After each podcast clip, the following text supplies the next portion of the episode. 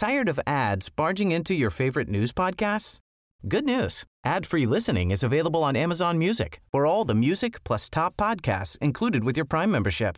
Stay up to date on everything newsworthy by downloading the Amazon Music app for free or go to amazon.com slash news ad free. That's amazon.com slash news ad free to catch up on the latest episodes without the ads. Heraldo Media Group presenta Sergio Sarmiento y Lupita Juárez. Información veraz y oportuna con un toque personal y humano. Por el Heraldo Radio, donde la H suena y ahora también se escucha.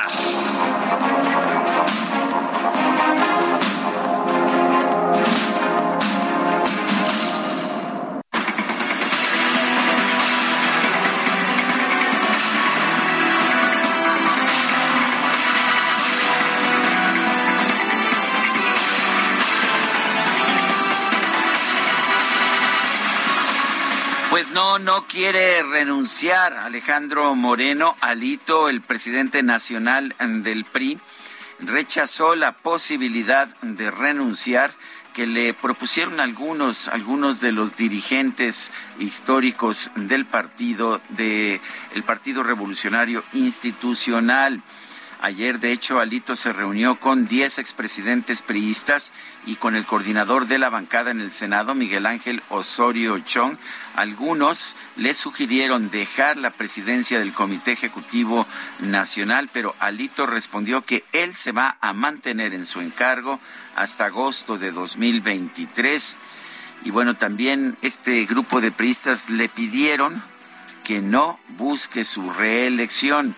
La reunión tuvo lugar, tuvo lugar durante cuatro horas y estuvieron presentes los exdirigentes del PRI, Dulce María Sauri, Beatriz Paredes, Claudia Ruiz Macié, Carolina Monroy, César Camacho, Humberto Roque, Pedro Joaquín, Pedro Joaquín Coldwell, Manlio Fabio Beltrones, Roberto Madrazo y José Antonio González. También estaba, como se lo mencioné anteriormente, el senador Osorio Chong. Moreno se negó eh, originalmente a que se hubiera planteado su renuncia, dijo que no era cierto, pero ante los cuestionamientos reconoció que sí se lo propusieron, pero que rechazó la propuesta. Según quienes estuvieron presentes en la reunión, tras la negativa de dejar la presidencia, los exdirigentes del PRI le dijeron a Morena, a Moreno, a Moreno, que no busque su reelección en 2023 dijeron que esto significaría nuevamente el acaparamiento de los órganos de gobierno y de las candidaturas en 2024. El propio Alito dijo lo que dijimos nosotros de manera oportuna y de manera clara es que nosotros fuimos electos para un periodo de cuatro años. A mí no me puso ningún presidente de la República, a mí me puso la militancia con millones de votos. Ganamos la elección. En una conferencia de prensa, Alejandro Moreno dijo que lo que busca Morena es dividir a la oposición y tener un dirigente priista a modo que se le inque al gobierno de Andrés Manuel López Obrador. Son las 7 de la mañana, 7 de la mañana con cuatro minutos. Hoy es jueves 15 de junio del no hoy es miércoles, perdón, ya ve ya le estoy ya me lo estoy llevando por el mal camino. Hoy es miércoles 15 de junio del 2022. Apenas estamos a mitad de la semana, aunque pues parecería que las cosas van más rápido. Yo quiero darle a usted la más cordial bienvenida a El Heraldo Radio. Lo invito a quedarse con nosotros. Aquí estará bien informado. También usted podrá pasar un rato agradable ya que siempre hacemos un esfuerzo por darle a usted el lado amable de la noticia. Guadalupe Juárez muy buenos días. Hola, ¿qué tal? Qué gusto saludarte, Sergio Sarmiento. Buenos días a ti, buenos días, amigos. Bienvenidos, gracias por estar con nosotros esta mañana, iniciando una jornada más. Pues se va, pero no se va, ¿eh? Sí se va, pero hasta el 2023, cuando se termina su periodo. Alito, pero por lo pronto, pues muchos dicen ahí aferrado al cargo. Oiga, ¿y qué le contamos? El día de ayer eh, empezamos a ver algunos videos en los que, pues de manera impresionante, eh, se aprecia cómo grupos numerosos de civiles andan ahí por las calles y uno decía, bueno, ¿dónde es esto? Pues resulta que era San Cristóbal de las Casas Chiapas. Lo impresionante no era el numeroso grupo de personas, sino que estos estaban armados y además con armas largas. Estos civiles que iban encapuchados, algunos, por cierto, con chalecos antibalas, fueron captados por diversos eh, pobladores en diferentes videos que se hicieron públicos recorriendo la zona norte de San Cristóbal.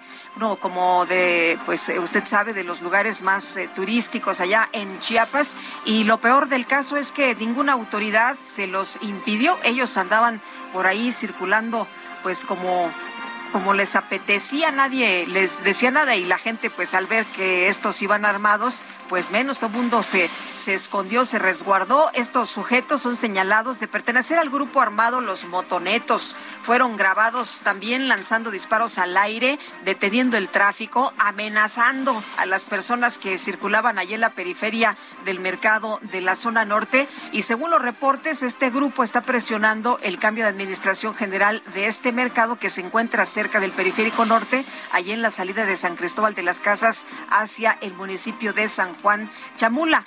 Pues estaba tan asustada la gente por estos balazos que eh, provocaron que un supermercado cerrara las puertas y la gente se resguardó ahí. Estaban, si ustedes alcanzaron a apreciar algunas de las imágenes de las fotografías que circularon, pues se ve la gente que está en el piso, que está todo mundo tirado ahí, resguardado y también eh, personal y asistentes de un centro de salud local, que también ahí se ve, qué, tristeza de veras, ¿eh? qué, México tenemos, eh, la gente allá abajo de los escritorios o pecho tierra, qué barbaridad lo que se vive en el país. Em, fíjese usted que sí hubo elementos de la Guardia Nacional, pero llegaron ya después que se habían ido este, este grupo eh, armado, de acuerdo con la información que se dio a conocer tras la llegada, ya que vieron que los elementos de la Guardia llegaban, pues ya se dispersaron estos sujetos. Bueno, y en, y en, otros, ah, en otros temas, 10 presuntos integrantes de un grupo delictivo fueron abatidos por elementos de las fuerzas de seguridad durante un enfrentamiento que tuvo lugar la mañana de ayer en el municipio de Texcaltitlán, en el sur del Estado de México. Sí, no les ofrecieron abrazos les dieron balazos. Según datos de la Fiscalía General de Justicia del Estado, agentes ministeriales fueron atacados a balazos por un grupo armado cuando realizaban un operativo en la localidad de Palo Amarillo.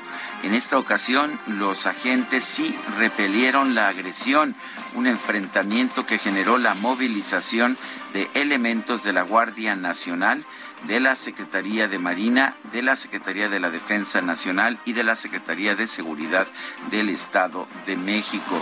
Fueron abatidos 10 civiles, fueron muertos, cuatro más resultaron lesionados y hay siete detenidos.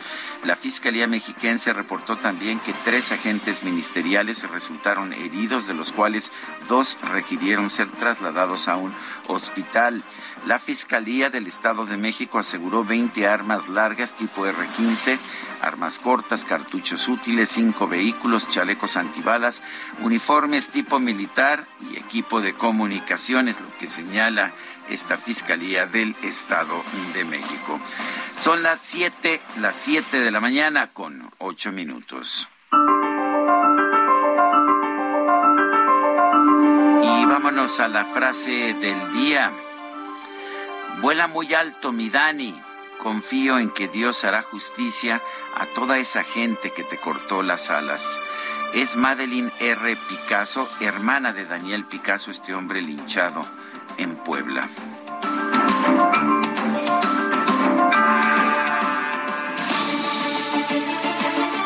Las preguntas, ya sabe usted que nos gusta preguntar, a mucha gente que nos escucha le gusta responder.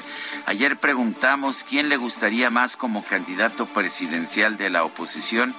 Ricardo Anaya nos dijo 24.6%, Enrique de la Madrid 41.5%, Enrique Alfaro 6.7%, otro 27.2%. En total recibimos 25.370 participaciones. La que sigue, por favor. Claro que sí, mi queridísimo DJ Kike. Esta mañana ya coloqué en mi cuenta personal de Twitter, arroba Sergio Sarmiento, la siguiente pregunta.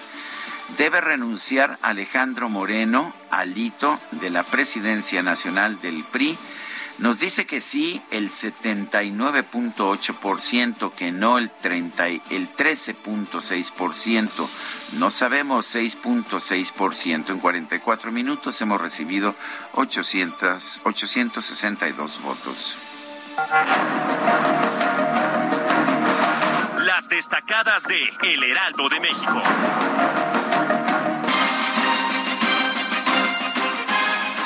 Y está con nosotros aquí en la cabina Itzel González con las destacadas que se publica esta mañana. Itzel, muy buenos días. Lupita, Sergio, queridos destacalovers, muy buenos días, mitad de semana, quincena, 15 de junio del 2022. Música para nuestros oídos, o por lo menos hasta que todo mundo levante la mano y diga, ¿ya pagaron? Entonces, hoy estamos de celebración. Sergio Lupita, amigos, por supuesto que en mitad de semana hay muchísima información que se publica esta mañana en el Heraldo de México, así que comenzamos con las destacadas.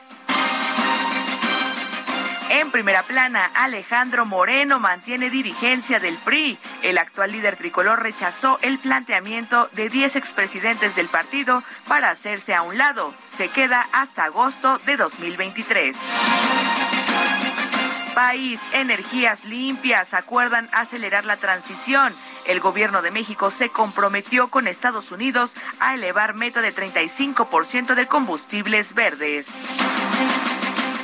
Ciudad de México, jefa de gobierno pide revisión del agüehuete. Dice que son condiciones naturales de la plantación. El PAN pide que la UNAM lo vigile. Estados, San Cristóbal de las Casas toman a tiros calles en Chiapas. Grupo armado causa pánico. Ciudadanos se refugian en edificios. Orbe, viruela del mono, evalúan contagio. La OMS sopesará su alcance mundial y busca cambiarle de nombre al virus. Meta Pumas renueva Dineno. El atacante amplió su vínculo con el club universitario hasta el 2024. Y finalmente, en mercado, sector construcción, aumentan 30% los materiales. Expertos aseguran que la guerra en Ucrania ha afectado al costo de los insumos. Lupita, Sergio, amigos, hasta aquí las destacadas del Heraldo. Feliz miércoles. Igualmente, muy buenos días. Son las 7 de la mañana, 7 de la mañana con 13 minutos. Es momento de ir a un resumen de la información más importante de este miércoles. Este miércoles 15 de junio de 2022.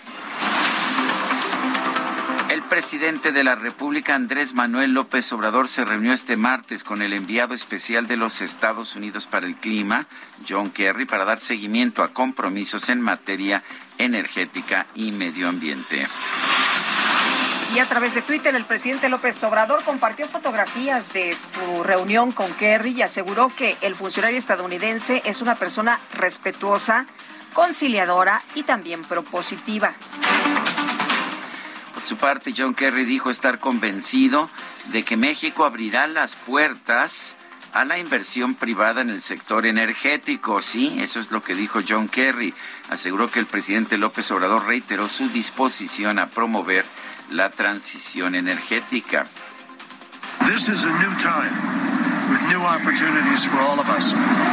President López Obrador expressed his understanding of that and his commitment to trying to move the process forward on an accelerated basis. So uh, I think in the next days, hopefully, we'll get more detail. Bueno, el secretario de Relaciones Exteriores, Marcelo Ebrard, indicó que en esta reunión se abordaron temas como la cumbre sobre el clima del próximo 17 de junio, así como los compromisos de México en materia de energías limpias. ¿De qué hablaron?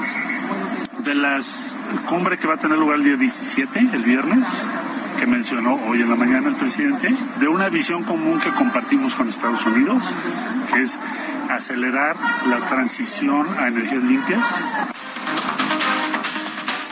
Bueno, el canciller Marcelo Ebrard y el secretario de Gobernación Adán Augusto López fueron ovacionados por sus simpatizantes a su llegada a Palacio Nacional para participar en la reunión entre el presidente López Obrador y John Kerry. ¡Presidente! ¡Presidente! ¡Presidente! Bueno, hasta les tuvo que decir este Marcelo que guardaran un poquito de silencio, ¿no? Algunos que andaban por ahí para poder dar declaraciones a la prensa. El secretario de Gobernación, Adán Augusto López, rechazó haber violado la ley electoral por acudir al mitin de Morena del domingo pasado en Toluca, en el Estado de México. ¿Qué dice que violó usted la ley allá en Toluca? No, nada. Yo le voy a responder nada. ¿No se violó la ley, secretario? No, de ninguna manera. Este, por otro lado, el funcionario informó que ya presentó una denuncia ante el Instituto Nacional Electoral para aclarar que él no tiene nada que ver con los vehículos que aparecieron en Veracruz, en Nuevo León y en el Estado de México promocionando su imagen. Ah, sí, ya presenté, ya presenté una, una denuncia. No era suyo un deslinde ante el Instituto Nacional Electoral pidiendo que Voy a hacerlo también ante la Procuraduría General de la República, específicamente en la Fiscalía de Delitos Electorales. ¿Algún amigo suyo se quiso no, quedar bien? No, sabemos que las autoridades investiguen, por lo pronto yo me deslindo de hecho. Los representantes del PRD y del PAN ante el INE presentaron una queja contra la jefa de gobierno de la Ciudad de México, Claudia Sheinbaum, el canciller Marcelo Ebrard y el secretario de Gobernación, Adán Augusto López, por presuntos actos anticipados de campaña. El senador de Morena, José Narro, consideró que el coordinador de su grupo parlamentario, Ricardo Monreal, entró en un proceso de autoexclusión al criticar el mitin de Morena del domingo pasado. Yo siento que, que no, eh, yo siento que hay una autoexclusión, eh, yo siento que él debe de aceptar las reglas del partido, si él no está de acuerdo pues debe de buscar modificarlas, pero eh, de entrada pues debe de aceptar las cosas como están. Yo mismo, cuando fui aspirante a la gobernatura de Zacatecas, pues no estaba muy de acuerdo en la encuesta y la acepté y al final acepté el resultado, a pesar de que el resultado que dieron a conocer no fue el resultado real de la encuesta que se hizo casa por casa.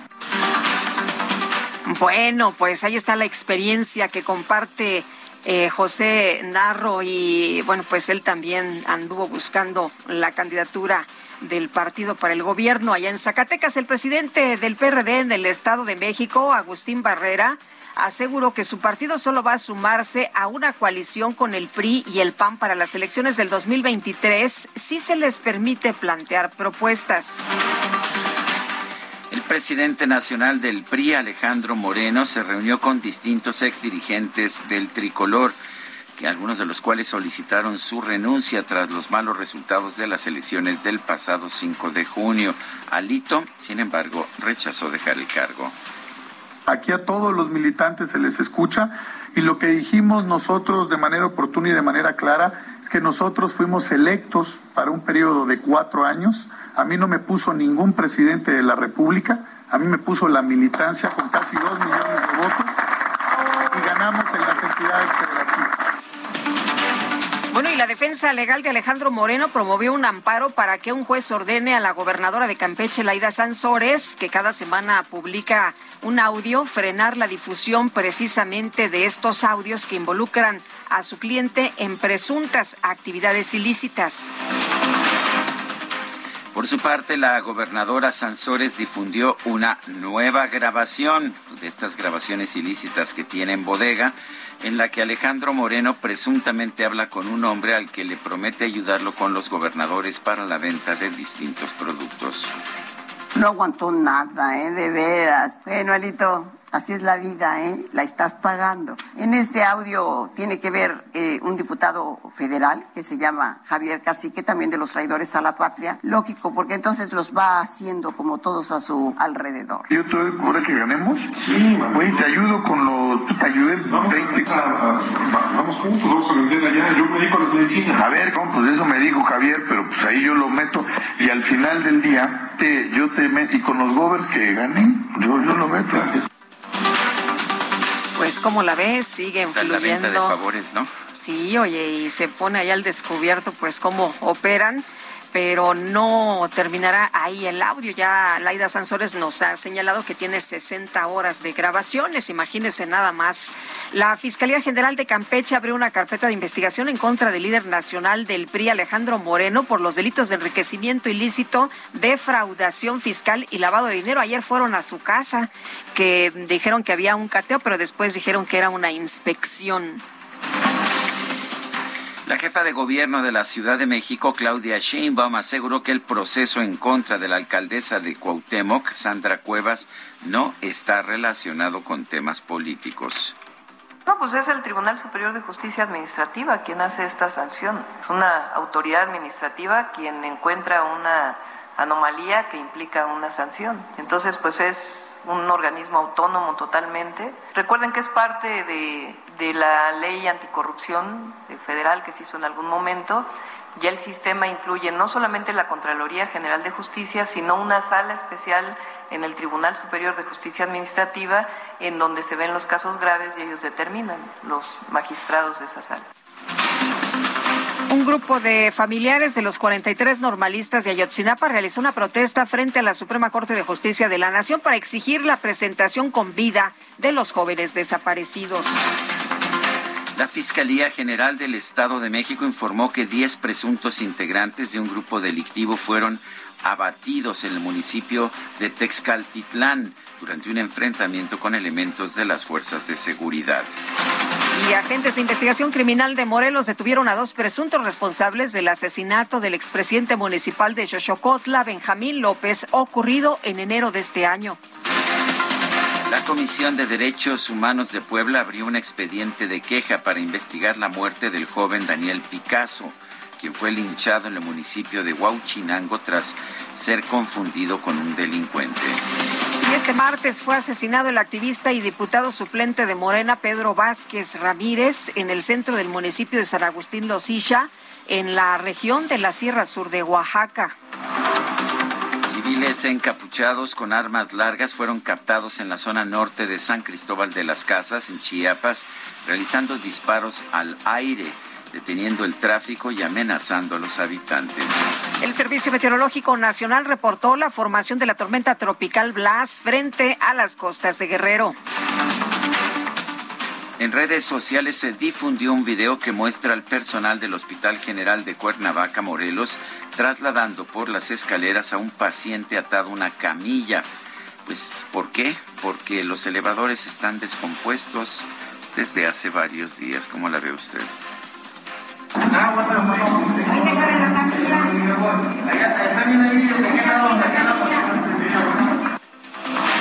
Y la Secretaría de Salud Federal informó que este martes se registraron 8.206 casos nuevos de COVID-19 y 37 muertes. El director general de la Organización Mundial de la Salud, Tedros Adhanom Ghebreyesus, confirmó que ya hay más de 1.600 casos de viruela símica, perdón, de viruela del mono, la viruela símica, en 39 países. La Organización Mundial de la Salud anunció que busca establecer un nuevo nombre para esta viruela del mono a fin de evitar posibles actos de estigma y agresiones en contra de estos animales. Y en información deportiva, Costa Rica se convirtió en la última selección clasificada al Mundial de Qatar 2022 luego de derrotar 1 por 0 a Nueva Zelanda en el repechaje internacional. Y la selección mexicana de fútbol empató a un gol con Jamaica, esto en la segunda fecha de la Nations League de CONCACAF. Son las 7 de la mañana con 24 minutos. Quiero recordarle nuestro número de WhatsApp para que nos mande usted mensajes. El número es 55 20 10 96 47. Pueden ser mensajes de voz o mensajes de texto. Por favor, no nos llame porque no tenemos operadoras para manejar ese número. Eh, también quiero recordarle que puede usted seguirnos en Twitter a través de la cuenta arroba Sergio y Lupita. Le recomiendo también la cuenta arroba Heraldo de México para que tenga toda la información que surge de este Heraldo Media Group. Guadalupe Juárez y Sergio Sarmiento estamos en el Heraldo Radio. Vamos a una pausa y regresamos.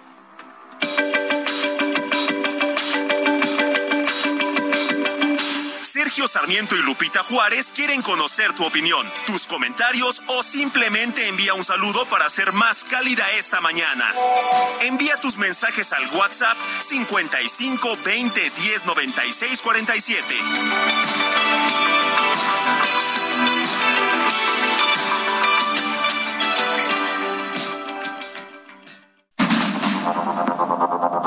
Continuamos con Sergio Sarmiento y Lupita Juárez por el Heraldo Radio.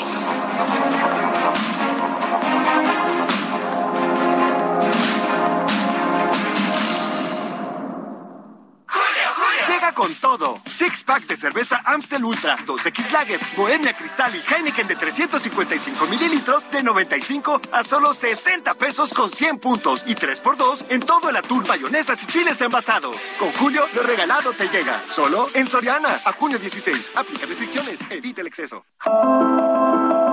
El Día Mundial de Toma de Conciencia del Abuso y Maltrato en la Vejez se celebra el 15 de junio de cada año, con el objetivo de concientizar y denunciar el maltrato, abuso y sufrimientos a los cuales son sometidos muchos ancianos y ancianas en el mundo. La vejez está referida a la última etapa de vida de las personas denominada tercera edad, que se inicia a partir de los 65 años. En la etapa del envejecimiento comienzan las transformaciones mentales y físicas progresivas propias de la edad. Este proceso o última etapa de la vida culmina con la muerte del individuo. Cuando las personas llegan a la etapa de la vejez necesitan de ciertos cuidados especiales, los cuales no pueden ser atendidos por la falta de recursos, disponibilidad del tiempo y apoyo por parte de su entorno familiar. Por este motivo quedan al cuidado de otras personas que terminan abusando física y psicológicamente de ellos aprovechándose de su estado de vulnerabilidad. Este 2022 el tema es combatir el abuso hacia nuestros mayores. Una oferta muy fresca. Aprovecha que el plátano está a 14.80 el kilo. Sí, a solo 14.80 el kilo. Y la manzana golden en bolsa a 28.80 el kilo. Sí, a solo 28.80. Con Julio lo regalado te llega. Solo en Soriana. A junio 15. Aplican restricciones. Válido en Hiper y Super.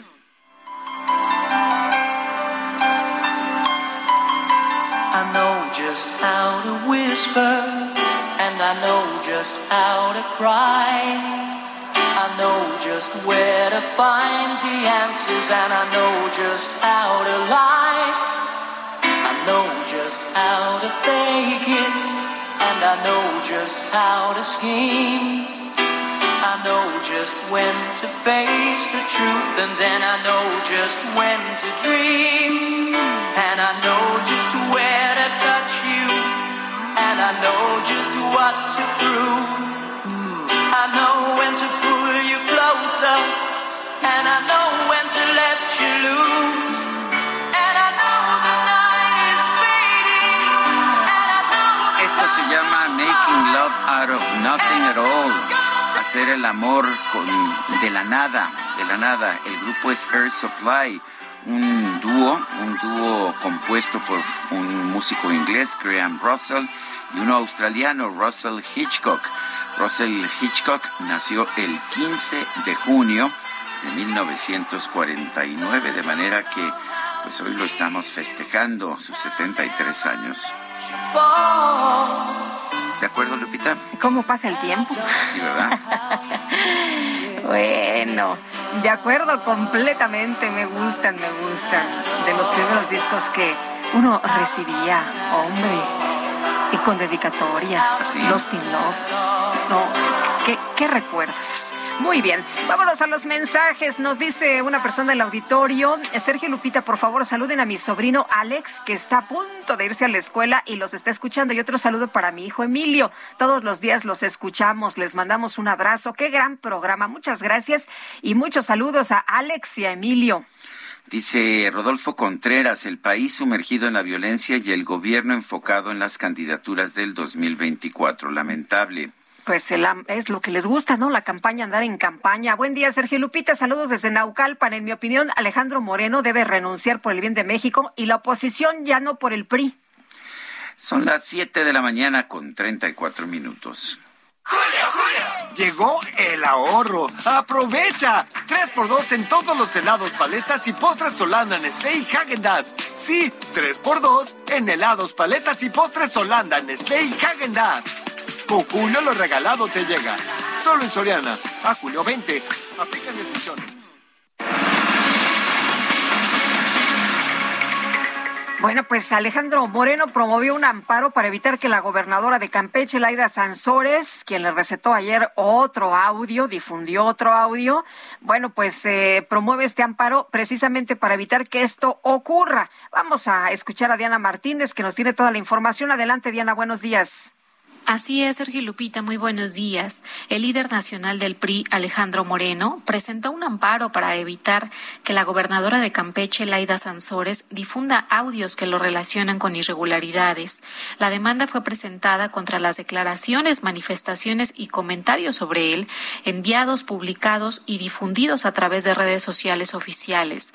El juez décimo sexto de distrito en materia administrativa en la Ciudad de México señaló que carece de competencia para conocer de este amparo que fue presentado el pasado 9 de junio.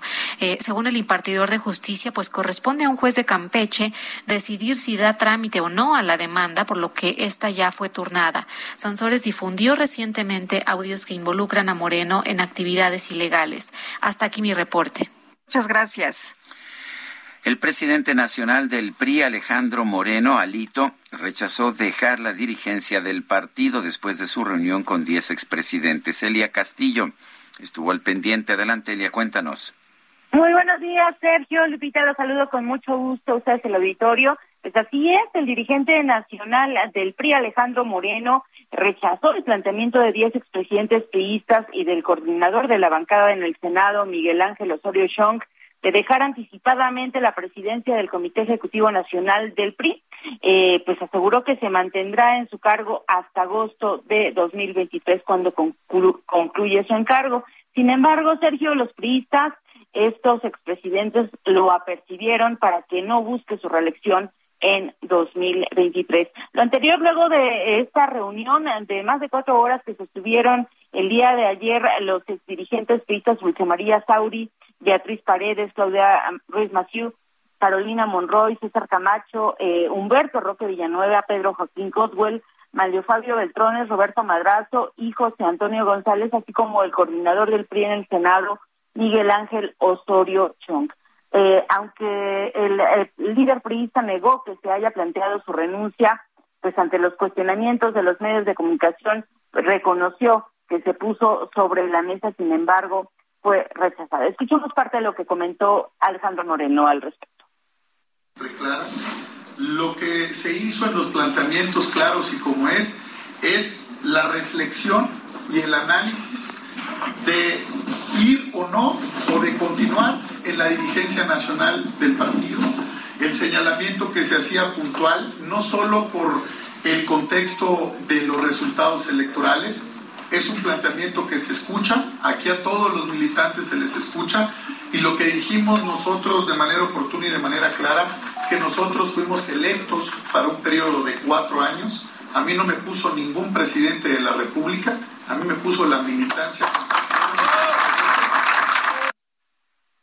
Les comento que eh, pues en entrevista justamente al término de esta reunión, la expresidenta del PRI, Dulce María Sauri, eh, pues detalló que efectivamente se puso el tema sobre eh, la mesa, su salida anticipada del, eh, de la dirigencia del partido, sin embargo, pues Alejandro Moreno, así como la secretaria general del partido, Carolina Villano, fueron tajantes en que concluirán su, pues, pues, su mandato hasta el 19 de agosto de 2023. Pero escuchemos a Dulce María Sauri, parte de lo que comentó luego este encuentro se habló, se planteó la pertinencia de la conclusión o no de la actual dirigencia y el presidente del Comité Nacional, la secretaria general, dejaron claramente establecido que ellos concluirán su mandato estatutario en el periodo que les corresponde, que concluye el 19 de agosto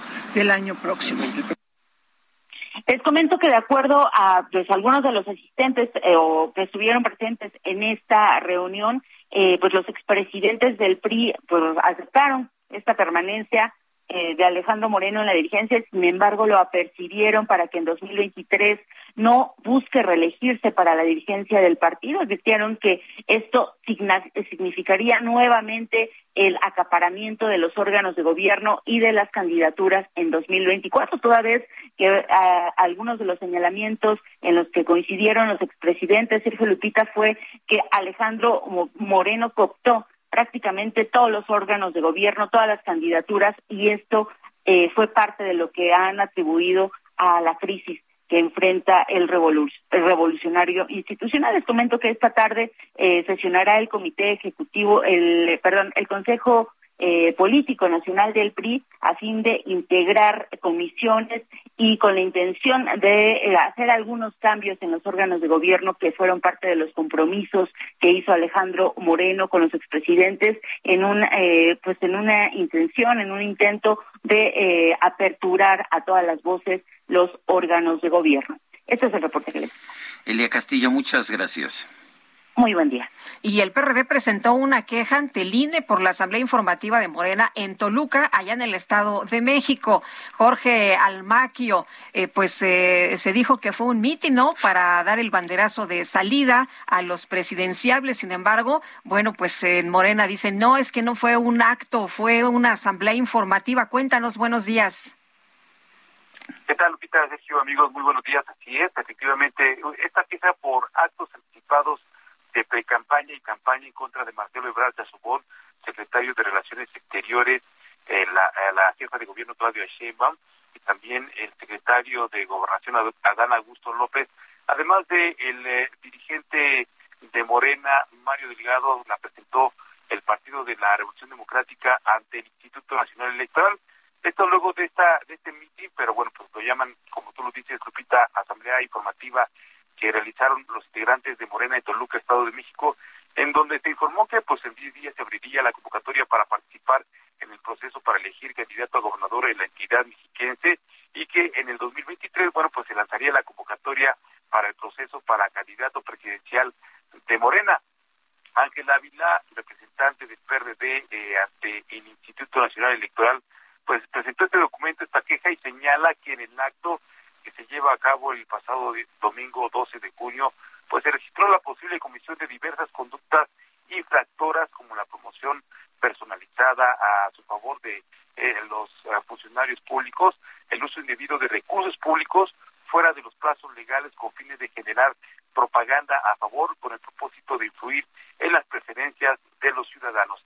En este documento el periodista pidió que se proceda a la adopción de tutelas preventivas en todo tiempo para lograr el cese de los actos o hechos que constituyan la infracción denunciada, evitar la producción de daños irreparables, la afectación de los principios de los principios que rigen los procesos electorales o se pongan en riesgo la vulneración de los bienes jurídicos tutelados por las disposiciones constitucionales legales y las contenidas en el reglamento correspondiente.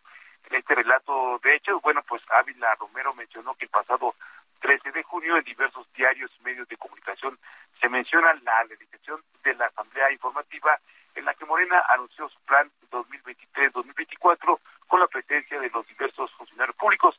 Argumenta que todo proceso electoral se encuentra revestido de reglas, plazos, plazos y etapas que deben ser cumplidas a cabalidad, situación que se vio vulnerada con el actuar de los morenistas que se concentraron en este evento del Estado de México. Sergio Lupita, amigos, el reporte que Jorge, muchas gracias. Buenos días. Buen día, hasta luego. Ayer 10 exdirigentes del PRI llegaron a la sede del Comité Ejecutivo Nacional del partido para sostener una reunión con el presidente del partido, Alejandro Moreno. Vamos a conversar con la senadora Beatriz Paredes, quien fue presidenta nacional del PRI. Beatriz Paredes, ¿cómo estás? Buenos días, gracias por tomar esta llamada. Cuéntanos de esta reunión, cómo se llevó a cabo, cómo sentiste en sí los términos de, este, de esta reunión. ¿Me escuchas? Hola. A ver, vamos a tratar de recuperar la llamada con Beatriz Paredes. Oye, dicen que la reunión estuvo tensa ¿eh? y que al final del encuentro el, eh, pues, eh, el, líder del PRI les pidió a sus eh, antecesores tomarse una foto y emitir un comunicado conjunto, pero pues que le dijeron que no. Tenemos en la línea telefónica a Beatriz Paredes, exdirigente del, del PRI. Beatriz, gracias por tomar la llamada. Cuéntanos cómo estuvo el ambiente, cómo estuvo esta reunión con el presidente actual del, del partido? Eh, mira, Sergio, yo creo que fue una reunión que reivindica que la política se hace dialogando, que es esencial, aunque haya diferencias profundas, que siempre exista comunicación.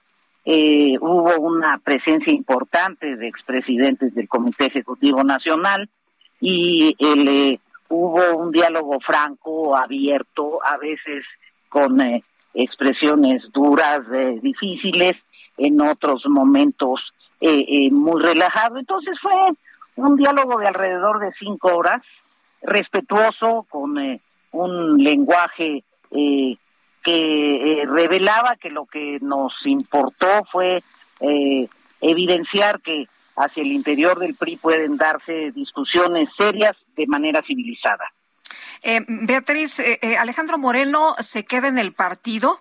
¿Le pidieron ustedes que, renunciara? ¿Le pidieron algunos de los presentes que, que se fuera para pues beneficio del tricolor? hubo desde luego diversas expresiones, sí. algunos expresidentes le plantearon la conveniencia de que se retirara, que hiciera una introspección que valorara si en este momento, ante las circunstancias eh, complejas que está enfrentando de manera personal, eh, valía la pena que eh, se retirara a efecto de que se superara esta situación. Él comentó que no lo consideraba necesario, que habían dialogado ella y la él y la secretaria general y que ellos tienen un eh, eh, son producto de una elección, tienen un mandato estatutario y van a cumplir sus términos. Eh, ¿Hubo presión hacia él o nada más la sugerencia de que quizás habría que considerar esa posible renuncia? Mira, no lo, no lo interpreto como presión, aunque algunos otros puedan interpretarlo de esa manera. fue una sugerencia por quienes la plantearon, franca, directa, eh, otros eh, plantearon que valdría la pena una reflexión del momento que atraviesa el partido y si dentro de esa reflexión cabía el que él se retirara, eh, lo debería valorar, pero siempre fue de manera directa, específica y también te diría, mi querido Sergio, pues es verdad que los expresidentes tenemos una representatividad específica derivada de nuestra biografía política, pero así como muchos muchos instrumentos de presión, pues no no no lo estaría yo viendo. No no considero, primero a esto no es un equipo uniforme y segundo de ninguna manera lo considero un grupo de presión. Eh, en 2000, Beatriz, se dijo que estábamos asistiendo a la muerte del PRI. Ahora se vuelve a mencionar que con Alejandro Moreno se va a asistir al entierro del PRI. ¿Qué opinas sobre estas pues, observaciones y puntos de vista? Mira, a mí me ha tocado eh, escuchar el acta de defunción del, eh, del eh, PRI varias veces. yo quiero recordarle al auditorio que tomé el partido después de que habíamos perdido la presidencia de la República, después de que tuvimos una candidatura que no fue exitosa, y también se me recibió con, con honras fúnebres en, en primer lugar. Eh, fuimos el, la organización política que tuvo mejores resultados en relación a las otras y a la postre eh, hubo una recuperación relevante. El PRI es el priismo. El PRI no son las figuras, eh, eh, los personajes, el PRI es el priismo. Hay que reflexionar si las siglas del PRI ahorita le dicen al priismo y a la sociedad algo. Yo creo que esa es la verdadera discusión que tiene que darse al interior del partido. Los partidos políticos están representando las expectativas de la ciudadanía mexicana y yo creo que ese es el verdadero quiebre sobre el que tenemos que hablar. Tenemos que reconocer la problemática que atraviesa el país, no disfrazarla. Hay graves problemas de inseguridad, puede haber un, problema severo de abasto alimentario. La inflación le está pegando enormemente a la, a la eh, eh, estructura social de los trabajadores.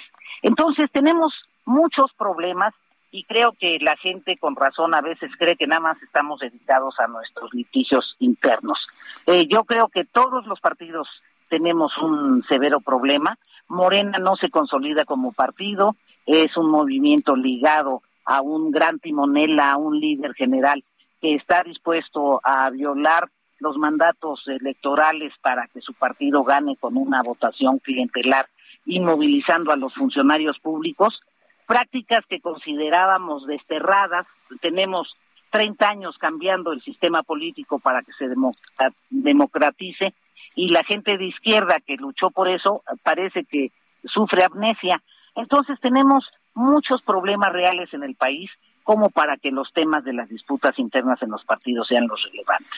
Desde el punto de vista constructivo y ya sin considerar la posible renuncia del presidente nacional, ¿qué tendría que hacer el PRI, sobre todo después de los resultados electorales de este pasado 5 de junio? Mira, eh, a mí me parece que el eh, PRI tiene que ubicar cuál es su oferta política y su espacio ideológico, porque es evidente que el eh, ideario de Morena, habida cuenta que el presidente López Obrador fue priista muchos años, eh, eh, recoge algunas de las banderas de justicia social que durante mucho tiempo enarboló el PRI. Entonces, allí tenemos que ser muy claros y contundentes en la defensa de los intereses de los grupos más vulnerables, pero también claramente tenemos que saber hablar con las clases medias. A mí me parece que la embestida que han sufrido los sectores medios del país, los científicos, los académicos, la falta de una política de estímulo a la ciencia, me parece que los sectores medios en el campo han estado muy golpeados. Se presume mucho de, de nuestra balanza agrícola está bien, pero no se dice cuándo estamos importando, de granos, que es el verdadero problema de nuestro país en términos alimentarios. Eh, eh, hay ciertamente un esfuerzo para que los trabajadores tengan mayores ingresos, pero al mismo tiempo se ha golpeado a la inversión, eh, se ha generado un ambiente de desestabilidad en algunos sectores que preocupa a los inversionistas y eso ha golpeado al empleo. Entonces, me parece que lo que tenemos que hacer es encontrar cómo nos reconectamos con la sociedad y cómo planteamos ofertas muy claras y transparentes. Beatriz Paredes, senadora por el Partido Revolucionario Institucional, gracias por tomar nuestra llamada. Muchas gracias, Sergio. Muy buenos días. Hasta luego. Beatriz. Hasta luego, Beatriz. Buenos días. Sí, vámonos con Alan Rodríguez, que anda por allá en el Zócalo de la Ciudad de México. ¿Qué pasa, Alan? Buenos días.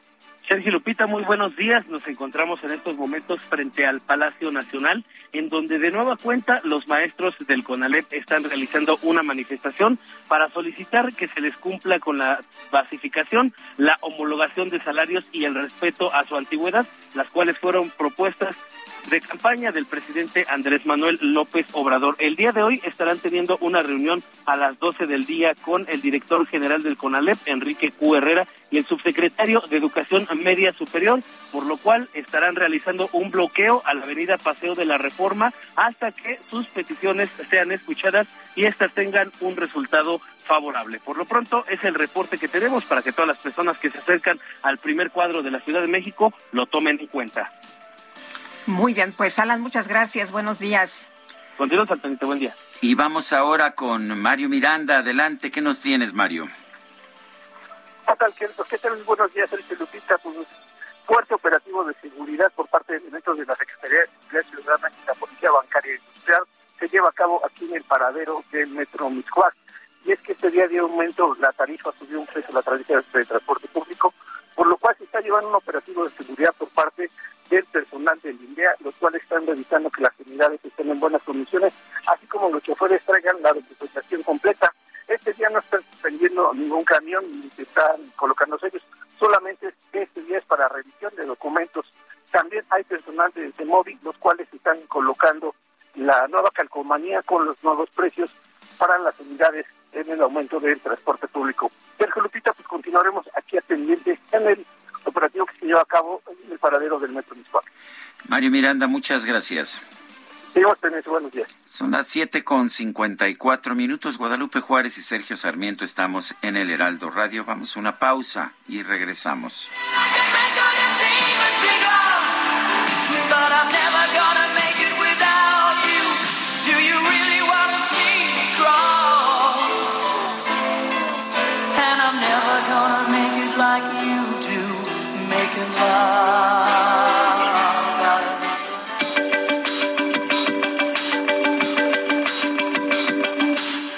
Sarmiento y Lupita Juárez quieren conocer tu opinión, tus comentarios o simplemente envía un saludo para hacer más cálida esta mañana. Envía tus mensajes al WhatsApp 55 20 10 96 47.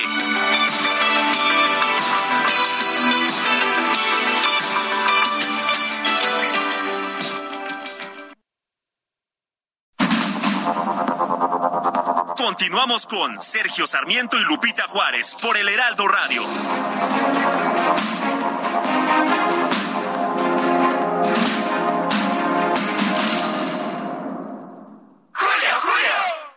Amo, me llegó con flores. ¡Qué dulce! Lo que siempre llega dulce es el 3x2 en pastelitos y galletas marinela y en todas las bebidas isotónicas y energizantes. Además, 3x2 en todas las medias cremas. Con Julio lo regalado te llega. Solo en Soriana. A junio 16. Aplican restricciones.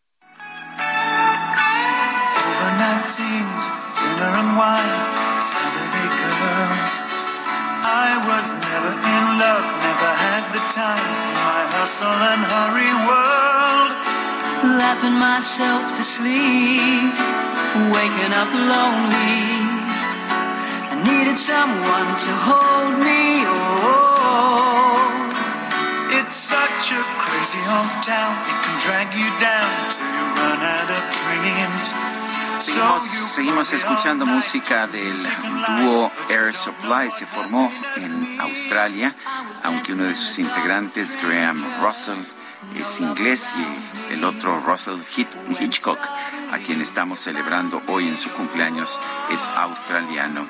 Pero el grupo empezó a, a operar comercialmente allá en los años 70, 1973, en la ciudad de Melbourne, en Australia. Estamos escuchando a Air Supply en el día del cumpleaños de Russell Hitchcock. Esto se llama Every Woman in the World.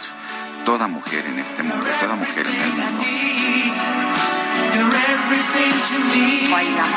Soft rock muy popular allá en los años 70. Muy, no, fue un hitazo, qué barbaridad. Oye, Amy Shejuan nos dice, y mientras López y sus corcholatas andan alegremente en giras y danzas, el país vive entre la extorsión y las matanzas. Saludos cariñosos. Dice, dice otra persona, buenos días, por favor, no quiero dar mi nombre por miedo a sanciones en mi trabajo, pero en los hospitales de la raza a veces sola- solo funciona un elevador para los 10 pisos y por ahí suben a los pacientes, a la, bajan la basura, van los trabajadores, es un caos. Eso y los medicamentos que se echan a perder expuestos al sol por meses y nos envía unas fotos precisamente. Gracias por darnos esta información. Y saludos, soy Heriberto. Alejandro Moreno no tiene la culpa de lo que es el PRI, su historia, errores y personajes. Es mejor que propongan soluciones puntuales sus militantes y no solamente se quejen. Son las 8 de la mañana con tres minutos. Llegó una oferta muy fresca. Aprovecha que la milanesa de res pulpa blanca está a 153.90 el kilo y el pollo entero fresco a 38.90 el kilo. Sí, a solo 38.90. Con junio lo regalado te llega. Solo en Soriana. A junio 15. Aplican restricciones. Válido en Hiper y Super. El pronóstico del tiempo con Sergio Sarmiento y Lupita Juárez.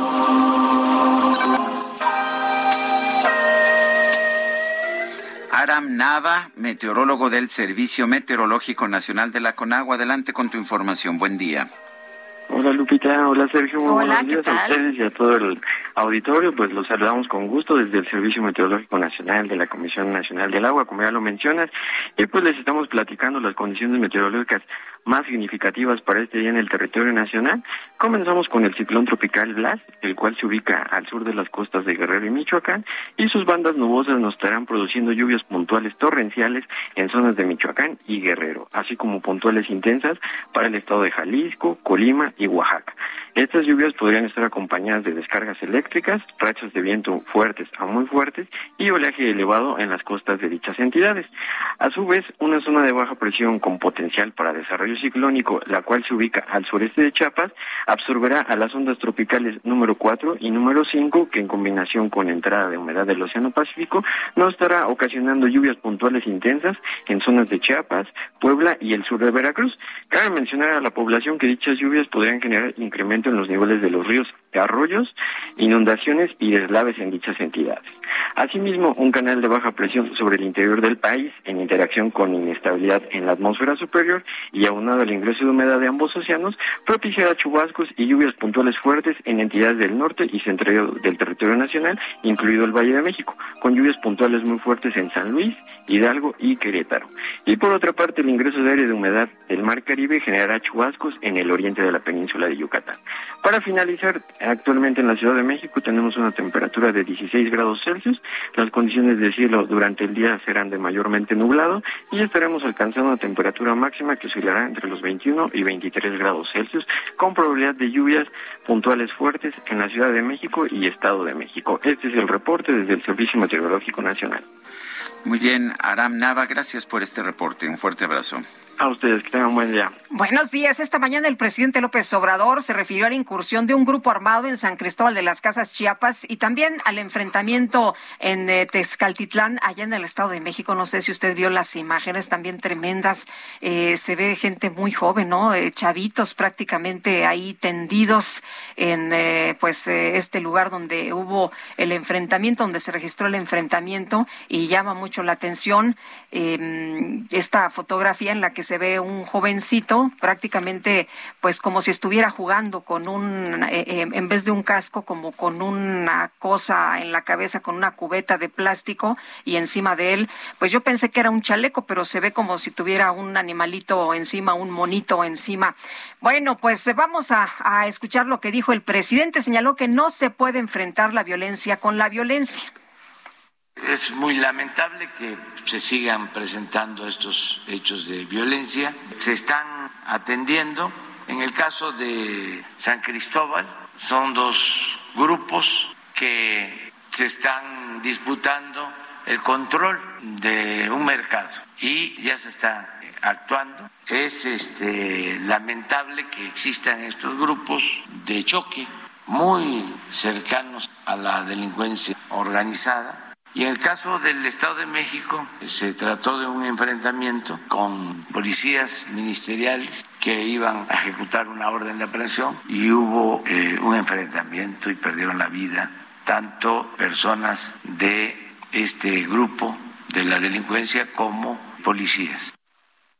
Bueno, pues ahí lo dicho por el presidente, si no quiere que se enfrente la violencia con la violencia, pues entonces que lo hagan de otra manera, ¿no? Ahí está la inteligencia pero que lo hagan. Se están disputando el control de un mercado. ¿Y dónde está la autoridad entonces? ¿Todo mundo puede hacer en este país lo que le venga en gana?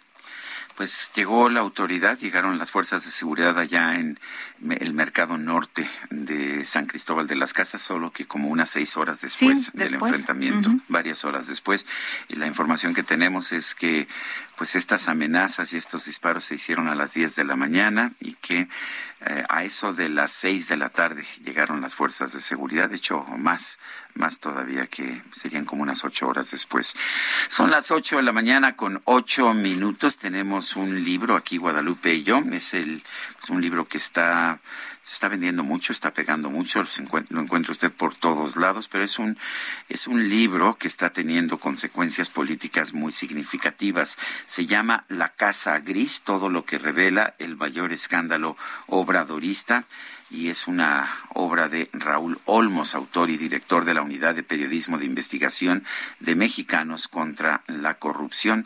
Tenemos ah, precisamente a Raúl Olmos, quien estuvo a cargo de la investigación sobre la Casa Gris del hijo del presidente de la República en Houston y pues lo tenemos en la línea telefónica. Raúl, pues ahora lo tenemos en forma de libro, empieza incluso como novela casi, excepto que mucho de lo que se plantea eh, son cosas ah, reales y cosas certificadas, pero aquí está toda, en realidad todos los detalles de, de, esta investigación que Mexicanos contra la Corrupción en el equipo que tú encabezaste eh, nos reveló sobre la Casa Gris. Cuéntanos por qué es importante y por qué le molestó tanto esto al presidente de la República.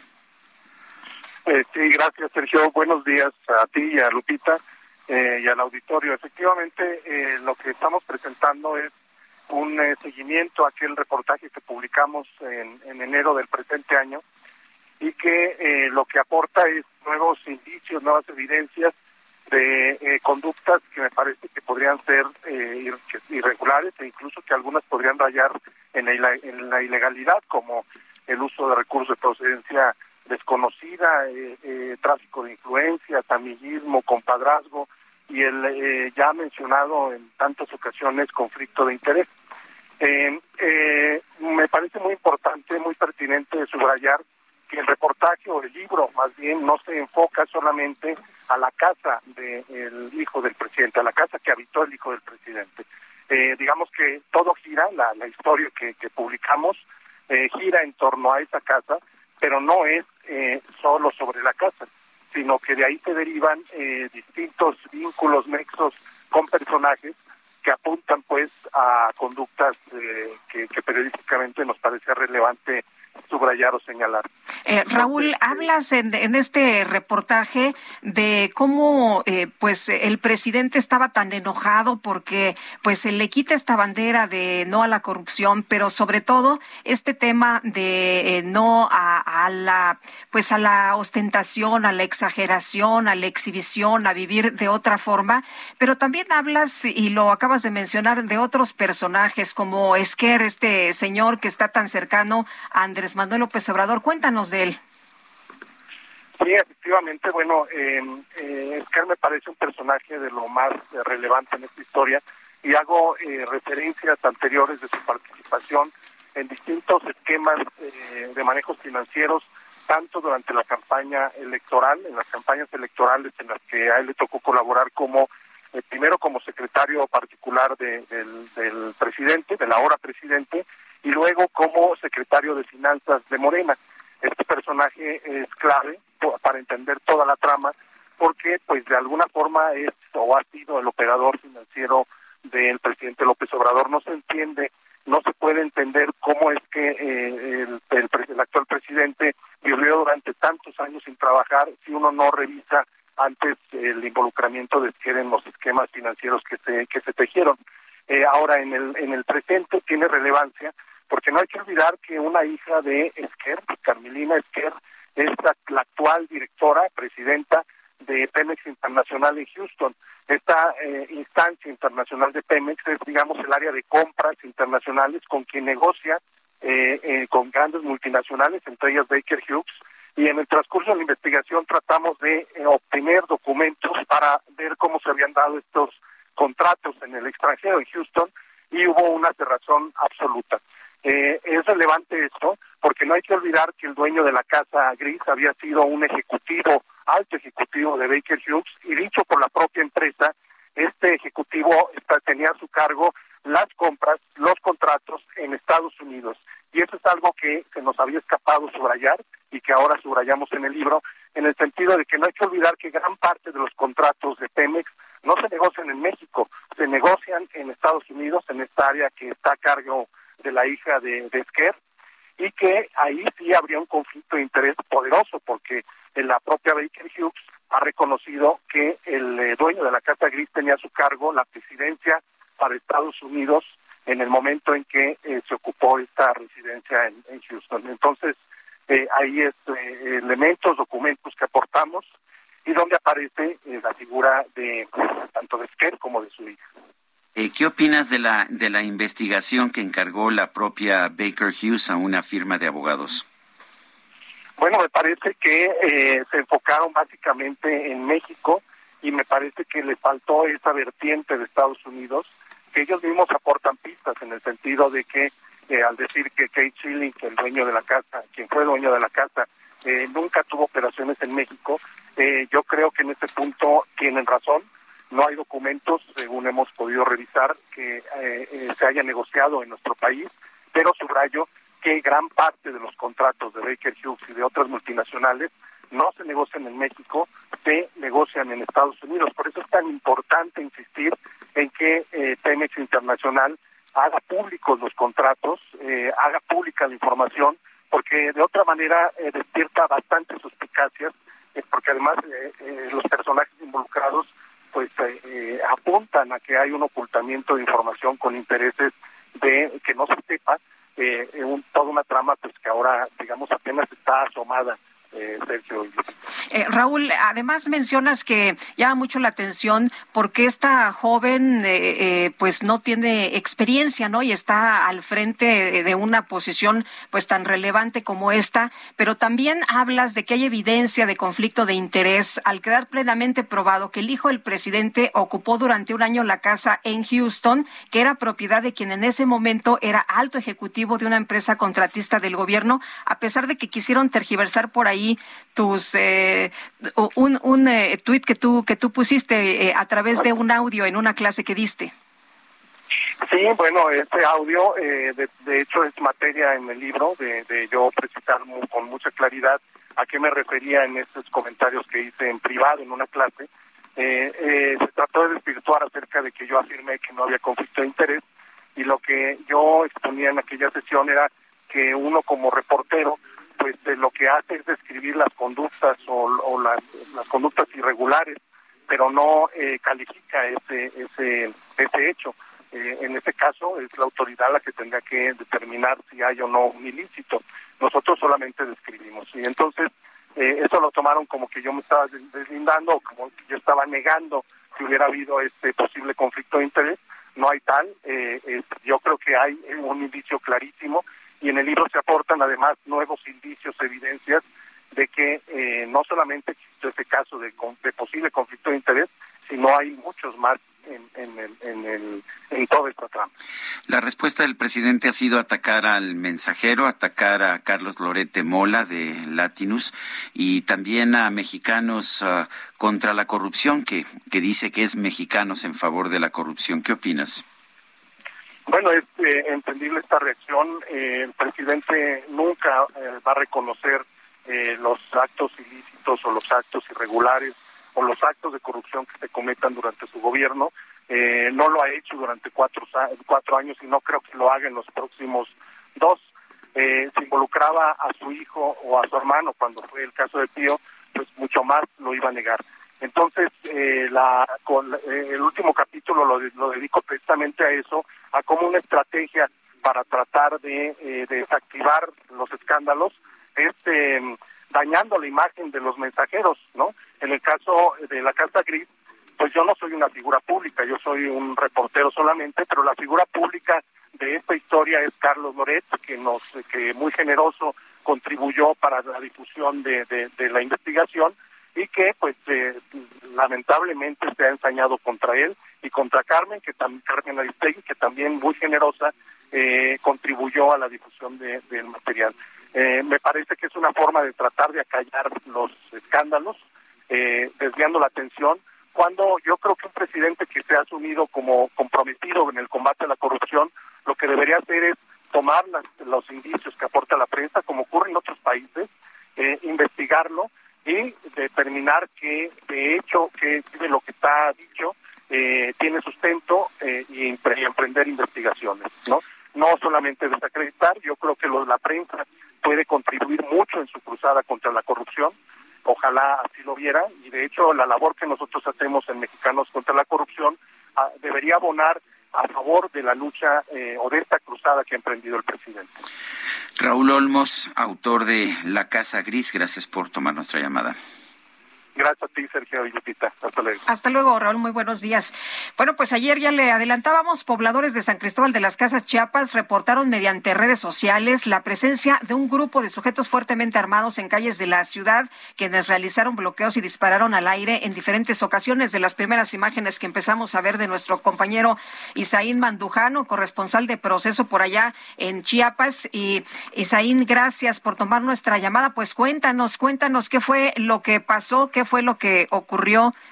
Se cortó la comunicación, vamos a tratar de restablecer el contacto en un momento más, pero Isaí nos va a platicar, pues, qué fue lo que ocurrió. Decía el presidente esta mañana al referirse a esta situación, pues que era un asunto de un problema de un, de, de un mercado.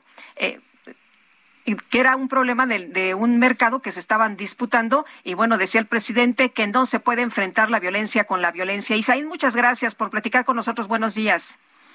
Buenos días. Oye, cuéntanos, ¿qué fue lo que ocurrió? Es una disputa por un mercado, pero pues así acostumbra, no es la primera vez que estos motonetos salen a las calles con armas largas. Pues mira, no quisiera ponerle nombre qué grupo es, yo no, nosotros conocemos aquí la pandilla de los motonetos y en el incidente de ayer no uh, pudimos documentar o referir que ellos directamente estuvieran involucrados. Sí, lo que hay es no, no solo es la disputa por un mercado público, sino todos los negocios eh, formalmente establecidos e informales, ambulantes, vendedores, tianguis y demás negocios. Digamos que no solamente se está disputando lo que es un mercado público, sino además es un territorio, eh, es un territorio eh, que comprende pues muchos locales y centros comerciales y que deja anualmente millonarias ganancias para grupos de organizaciones sociales locatarios y comerciantes uh, que, que se disputan ese territorio y que bueno y que tienen ya el poderío de tener sus brazos civiles armados para disputarte esta región. El, en, esta, el, ¿Hubo algún tipo de intervención por parte de las autoridades? Tengo entendido que llegaron muy, muy tarde. ¿Hubo algo? ¿Alguien trató de detener este grupo? Mira, efectivamente, el, eh, el, incidente fue durante toda la mañana del día de ayer aquí en la zona norte de San Cristóbal de las Casas. Fue durante toda la mañana de ayer. La, el Ejército, la Guardia Nacional, la Policía Estatal llegaron ya en la tarde, después de las 13 horas, después de las 13 horas llegaron a esta zona. Cuando ya los grupos habían dispersado, efectivamente, la, la población civil quedó a merced de estos grupos y mucha gente quedó atrapada en centros comerciales, en plazas comerciales, en clínicas, en negocios, farmacias, en, la gente como pudo uh, se escondió porque había balaceras, vehículos quemados, trailers bloqueando las vialidades, eh, también había uh, quemas de llantas, humaredas por todos lados. Fue una situación caótica la que se vivió aquí, la zona norte de San Cristóbal de las Casas, y afectó a muchísimas colonias. Efectivamente, la policía, eh, el ejército la Guardia Nacional llegó tarde. Hay un cuartel de la Guardia Nacional a menos de 3, 4 kilómetros por acá, y jamás salió la Guardia Nacional eh, en el momento en que se estaban dando los incidentes violentos, donde se pudo documentar la presencia de muchísimos hombres, de decenas de hombres armados con cuernos de chivos, R-15, chalecos antibalas. Efectivamente, eh, es una zona, eh, la zona norte de la ciudad de San Cristóbal de las Casas, donde, repito, no solo es como el tepito de, de, de San Cristóbal de las Casas. ¿Hubo, ¿Hubo detonación de armas al aire o fue un enfrentamiento de, de varios grupos? Mira, hubo hubo hubo detonaciones de armas de fuego al aire, pero también se estaban en las imágenes que pudimos documentar es que también se estaban eh, disparando entre ellos mismos. La verdad sí hay una situación de, de que sí se dispararon. Afortunadamente no hasta este momento no se ha podido documentar de personas heridas o lesionadas o fallecidas. Hasta este momento eso no se ha podido, pero bueno, aquí lo que ya podemos observar es que ya está el ejército, la Guardia Nacional y la Policía Estatal eh, custodiando y patrullando toda esta región de San Cristóbal de las Casas. Muy bien. Pues Isaín, gracias por platicar con nosotros esta mañana. Buenos días. Saludos. Saludos. Bueno, pues ahí está, ahí está esta información. La verdad es que es de terror, ¿no? El que un grupo armado pues empiece a aterrorizar a la gente sí. de la manera en que se hizo y bueno, llega finalmente, llega finalmente la autoridad, pero llega horas después. Oye, ¿de quién es el territorio? De ellos. Eh, ahí pues se ve abiertamente y lo que nos dice nuestro compañero Isaín Mandujano es tremendo. Le preguntaba de eh, si es por la disputa de un mercado y dice, a ver, no, es por la disputa del todo el territorio. ¿Por qué? Pues porque eh, son de farmacias, son negocios, son locales, es por lo que ellos van. Así que, pues el presidente dice que no se debe combatir la violencia con la violencia, pero Sergio, pues algo se tiene que hacer. Ayer, eh, para empezar, hubo un nuevo enfrentamiento, un enfrentamiento que ha dejado 10 muertos, esto en el Estado de México, en la localidad de Texcatitlán. Eh, la Fiscalía General de Justicia del Estado de México confirmó que eh, un grupo de policías ministeriales fueron atacados por un grupo armado en el sur del estado. El saldo es de 10 muertos y 7 heridos por parte de los agresores, así como tres elementos de las fuerzas de seguridad lesionados. La institución señaló que el nuevo hecho de violencia se dio durante la mañana de este martes en Texcaltitlán durante una acción operativa. El fiscal ah, eh, general y quienes laboran en la Fiscalía del Estado de México reconocieron y se enorgullecieron de las acciones realizadas por nuestros compañeros, es lo que dijeron en contra de los grupos delincuenciales. Son las ocho de la mañana con veinticuatro minutos, ocho con veinticuatro. Vamos a una pausa y regresamos.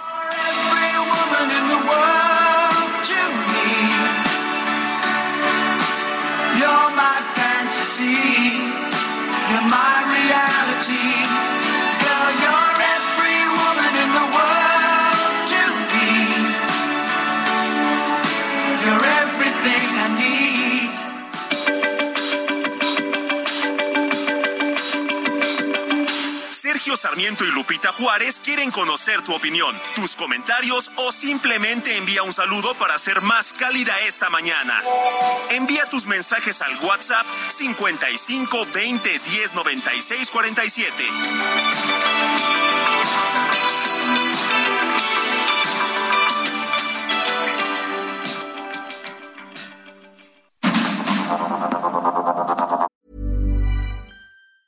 Tired of ads barging into your favorite news podcasts? Good news. Ad-free listening is available on Amazon Music for all the music plus top podcasts included with your Prime membership. Stay up to date on everything newsworthy by downloading the Amazon Music app for free or go to amazon.com slash news ad free. That's amazon.com slash news ad free to catch up on the latest episodes without the ads. Continuamos con Sergio Sarmiento y Lupita Juárez por el Heraldo Radio.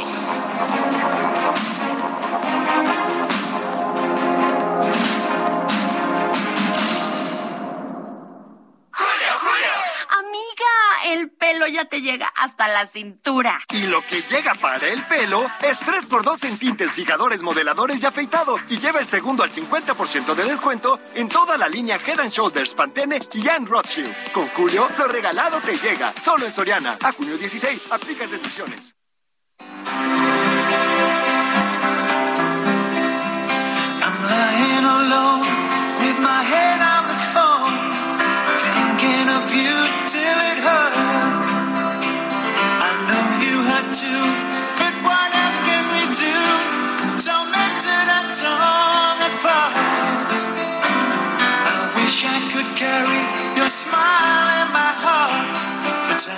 my life seems so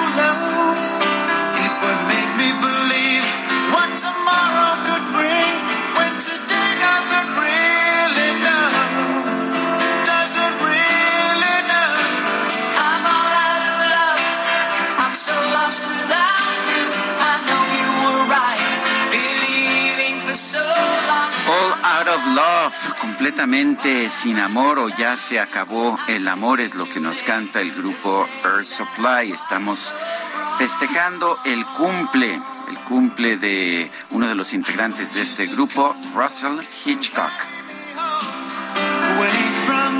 Qué romanticones nos salieron.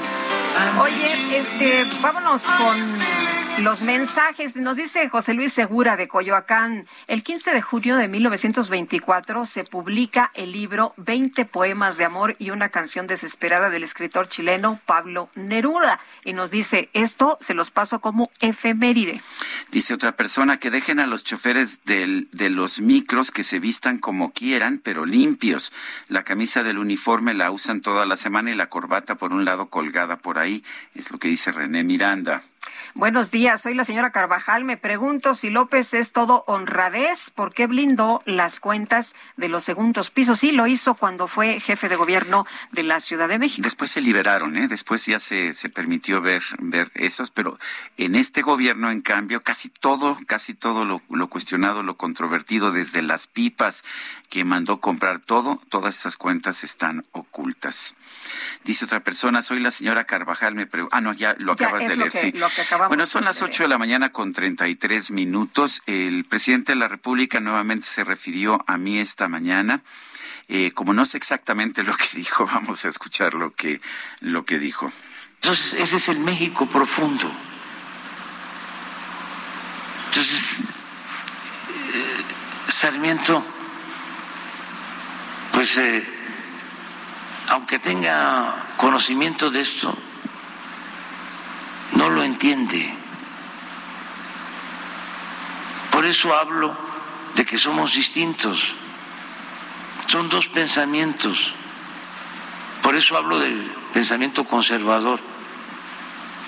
Pero bueno, nada más pusieron dos. ¿Y los otros artículos?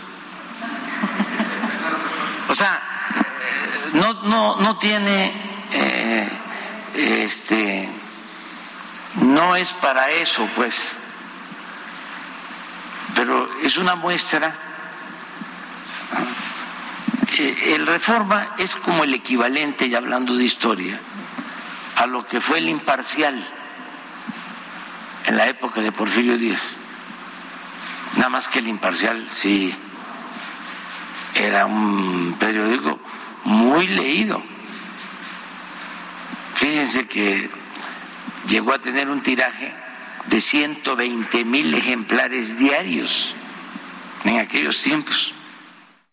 Bueno, continúa el presidente. Creo que eh, eso es lo esencial de lo que dijo. El presidente se refiere a un artículo que publicó hoy que se llama El México Profundo y dice que no lo entiendo. Me refiero, de hecho, al linchamiento de Daniel Picasso eh, él en alguna ocasión, el presidente de la República, declaró cuando hubo un linchamiento allá en Tlalpan, cuando él era el jefe de gobierno, declaró que con las tradiciones de un pueblo, con sus creencias, vale más no meterse. Es parte de la cultura y las creencias de los pueblos originarios que representan al México que no termina por irse, al México profundo. Yo eh, cité eh, cité estas palabras en mi artículo en que planteo pues algo mucho más sencillo. Siempre digo que pues que hay justificaciones de todo tipo para actos de violencia, pero que en realidad la razón de la violencia es la impunidad. Pero en fin, son las ocho con treinta y cinco minutos. Vámonos, vámonos a mi jaque mate. Jaque mate con Sergio Sarmiento.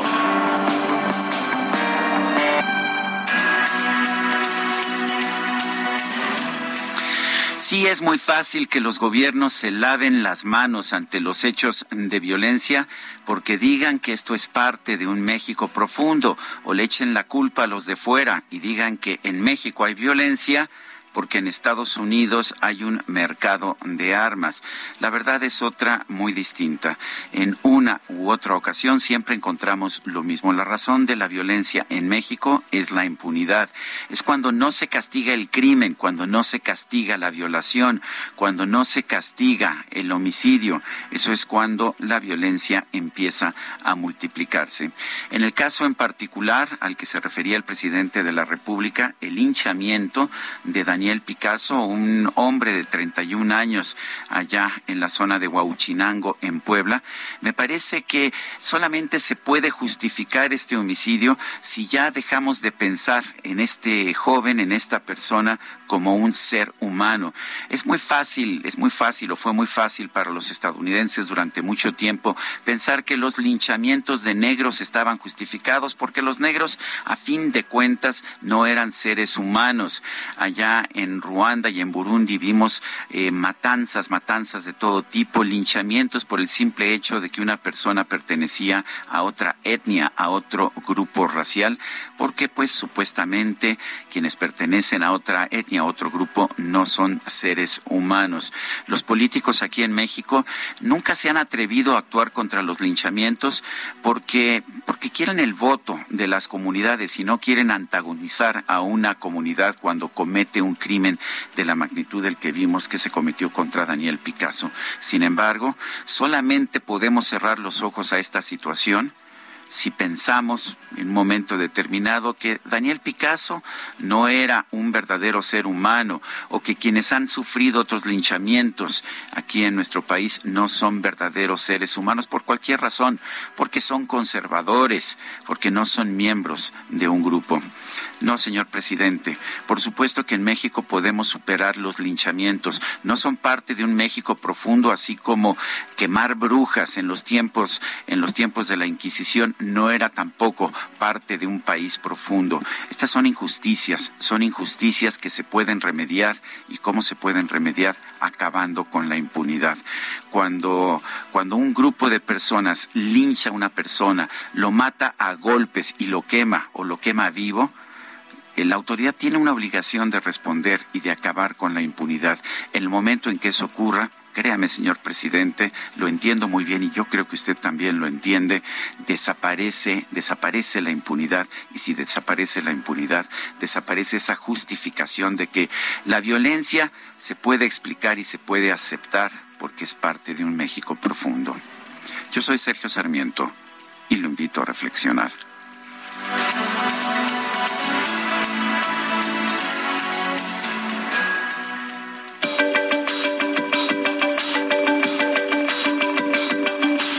Sergio Sarmiento, tu opinión es importante. Escríbele a Twitter en arroba Sergio Sarmiento.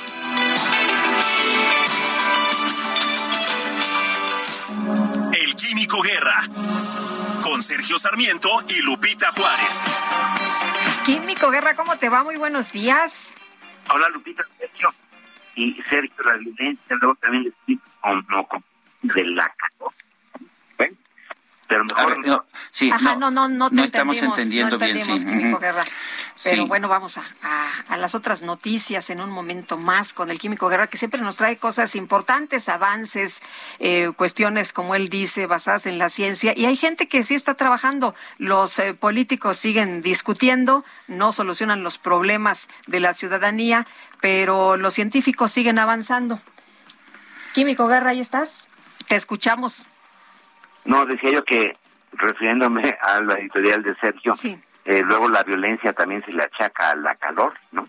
Pero hay que ah, es que ya ves cómo son los políticos que se justifican de todo, ¿no? Para no intervenir y para no eh, hacer las cosas como deben ser.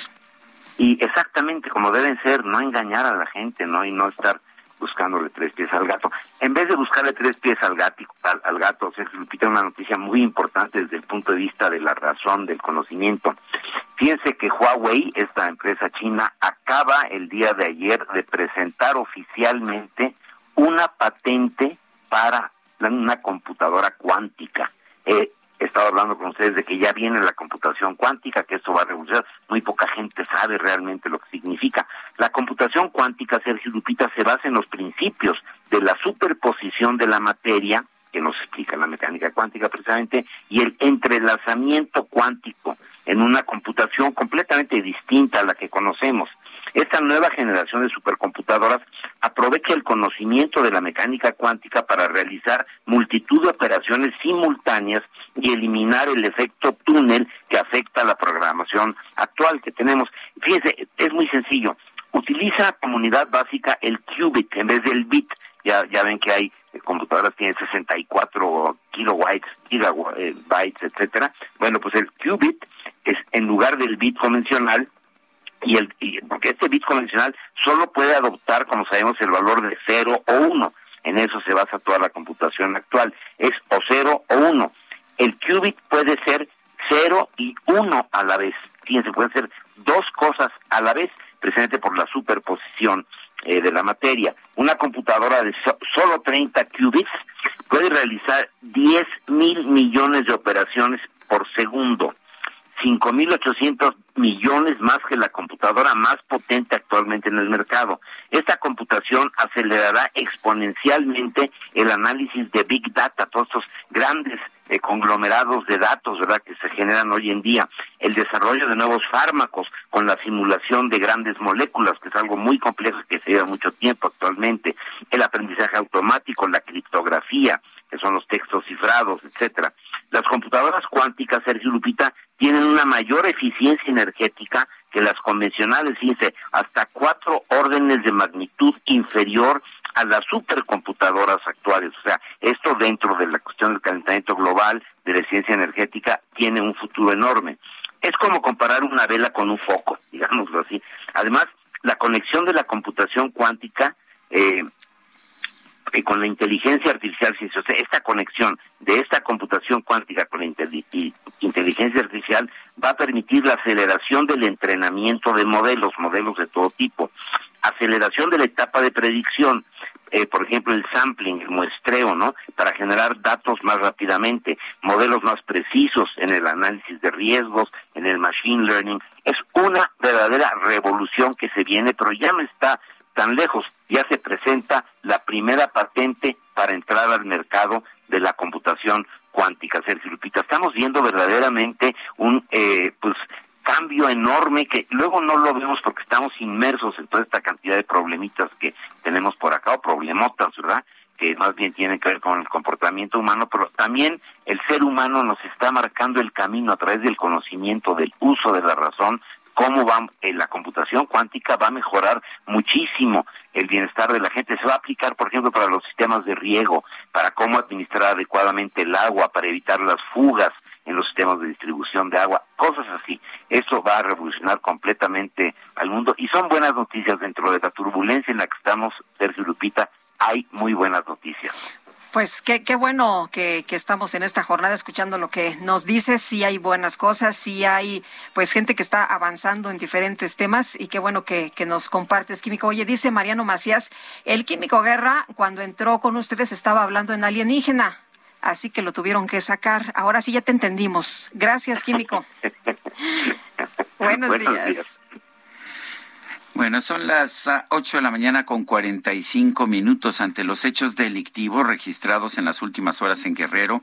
La Mesa de Coordinación para la Construcción de la Paz acordó reforzar la seguridad en Chilpancingo. Esto lo están haciendo con el despliegue de 140 elementos de la Policía Estatal en coordinación con la Defensa Nacional, con la Secretaría de Marina y con la Guardia Nacional. Eh, se trata de localizar a los principales generadores de la violencia. Eh, tenemos en la línea telefónica el al comisario general Irving de Jesús Jiménez Sánchez, subsecretario de Prevención y Operación Policial de la Secretaría de Seguridad Pública de Guerrero. señor comisario, buenos días. Gracias por tomar nuestra llamada. Y cuéntenos exactamente cuáles van a ser las acciones, a quién le toca cada, eh, qué cosa, exactamente qué se va a hacer para garantizar esta seguridad. Sí, muy buenos días y agradezco primero que nada el espacio eh, que me otorgan para poder informar de esto a la ciudadanía. Eh, pues estamos manejando cuatro grandes ejes. El primero es la coordinación, la coordinación entre las, los tres niveles de gobierno, lo que es municipal, estatal y federal. Eh, a partir de esto, en una coordinación estrecha con las fiscalías, Fiscalía General del Estado, Fiscalía General de la República. Apoyaremos para la investigación de todos los hechos delictivos, para identificar a los generadores de violencia que están no propiamente o particularmente en Chilpancingo, sino en todo el estado de Guerrero. Eh, también tenemos el eje de las operaciones, que es reforzar como se está haciendo la presencia de todas las autoridades en el municipio de Chilpancingo para de esta manera poder estabilizar eh, el municipio eh, que de alguna manera ha estado sufriendo eh, hechos delictivos. Y creo que la parte más, más importante es la prevención del delito, ¿no? Trabajar de mano con la sociedad desde casa, estar en continuo acercamiento con la ciudadanía, la proximidad social es muy, muy importante. Eh, recordemos que la seguridad la hacemos todas y todos, así que tenemos que estar unidos todos los sectores de la sociedad con nosotros, las autoridades de los tres niveles de gobierno. Eh, señor, ¿qué se va a hacer en el caso como los municipios de Ayahualtempa, en el municipio de José Joaquín Herrera, ya en Guerrero, donde pues la gente está completamente desesperada, donde le piden por favor ayuda a las autoridades y dicen si no nos ayudan pues vamos a tener que capacitar a, a niños que se integren a la policía comunitaria. ¿Cuál es la respuesta para estas comunidades? Bueno, primero que nada es entendible lo que ellos mencionan, ¿no?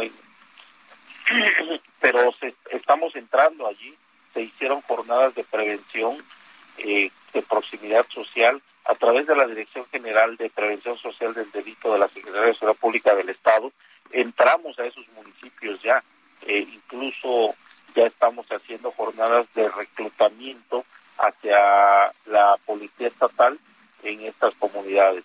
Eh, nosotros como Policía Estatal ya estamos entrando a esas comunidades con prevención del delito y con proximidad social y de ahí desprenderemos las operaciones y la estrategia necesaria.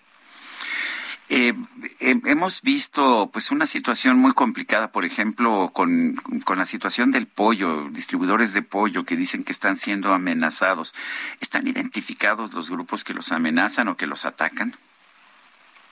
Sí, por supuesto. Y Estamos trabajando, también es así que el día de hoy ya abrieron las pollerías, eh, ya eh, reforzamos ahí lo que es el mercado, los locales, eh, hicimos presencia, todas las autoridades, propiamente estamos trabajando con binomios canófilos en lo que es en el mercado de Releiva, por ejemplo, y hoy ya abrieron las pollerías. Y sí, tenemos eh, identificado a los grupos criminales que están generando violencia. Propiamente tenemos identificados dos grupos que están en pugna y estamos trabajando para eh, poder garantizar la paz y la tranquilidad. Y también quiero ser muy, muy preciso, tenemos estos dos grupos delincuenciales y estamos trabajando en equipos para poder eh, acotar esta parte e ir por los dos grupos. Eh, señor, hay información, eh, ya se tienen datos de los atacantes de la granja donde mataron al dueño y a su hijita de, de 12 años. También eran, pues, eh, personas que se dedicaban a la, a, la cría de, pollos. Sí, así es, pero eh, esta parte no puedo tocar, le corresponde a Fiscalía General del Estado y por la eh, el debido proceso no puedo adelantar nada, le pido disculpas. Pero, pero sí, sí, ya se tiene información, o sea, sí ya están atrás de estos delincuentes. Desde el primer momento tenemos información, desde el primer momento tenemos identificados a los grupos por su modus operandi, de inmediato supimos quiénes eran y sí, se está atendiendo esta parte en conjunto con Fiscalía General de la República, Fiscalía General del Estado y particularmente la Secretaría de Seguridad Pública, estamos trabajando con ellos. Pues yo quiero, yo quiero agradecerle, comisario Irving de Jesús Jiménez Sánchez, subsecretario de Prevención y Operación Policial de la Secretaría de Seguridad Pública de Guerrero, el haber conversado con nosotros esta mañana.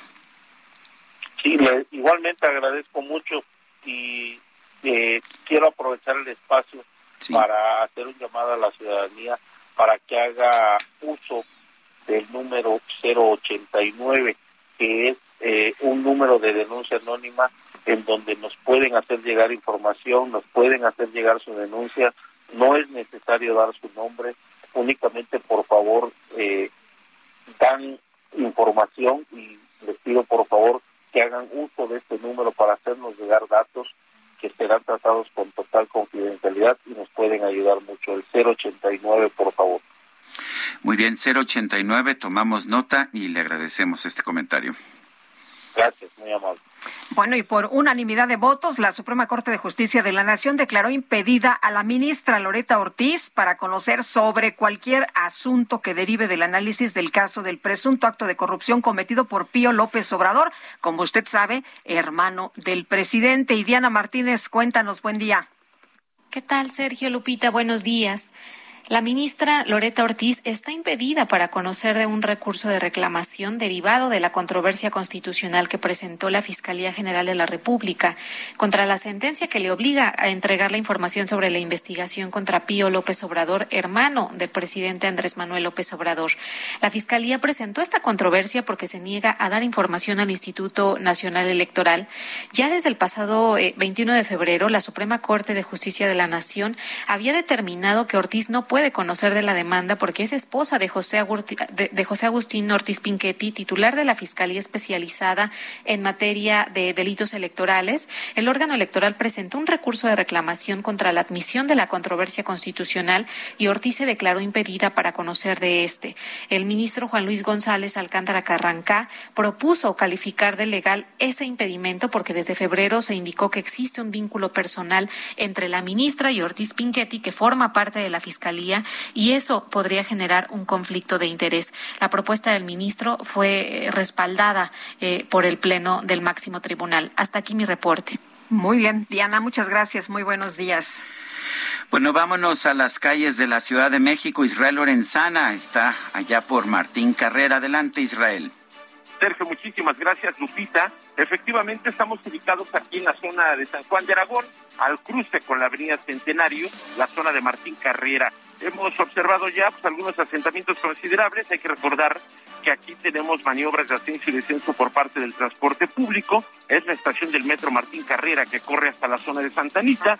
Por ello hay asentamientos con dirección hacia Ferrocarril Hidalgo.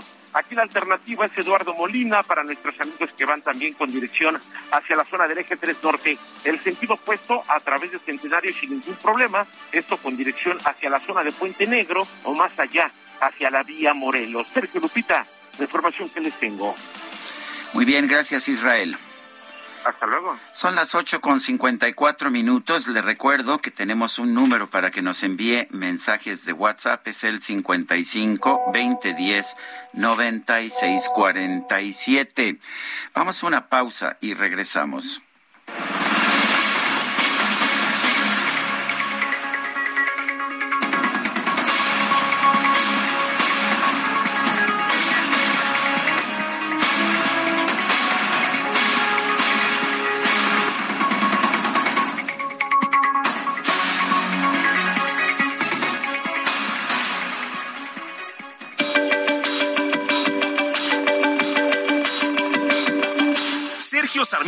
Lupita Juárez quieren conocer tu opinión, tus comentarios o simplemente envía un saludo para ser más cálida esta mañana. Envía tus mensajes al WhatsApp 55 20 10 96 47.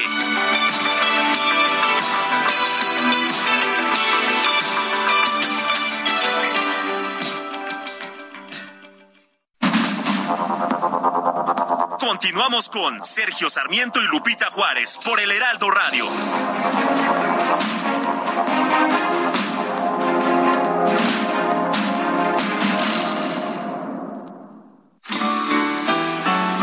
¿Tienes ganas de un nuevo aroma? ¿Tienes ganas de Puebla?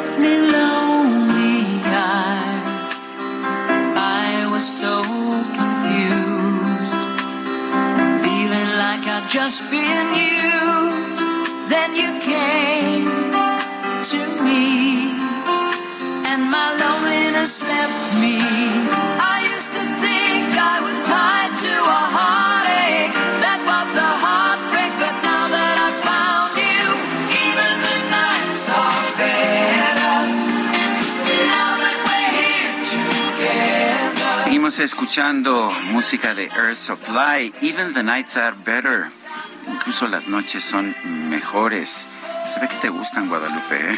Tengo que confesar que me regalaron este disco. Así, ah, ya vi que debe haber sido algún enamorado, ¿no? ¿Qué edad tenías? Pero por no, ¿Chavita? Chiquitilla, sí.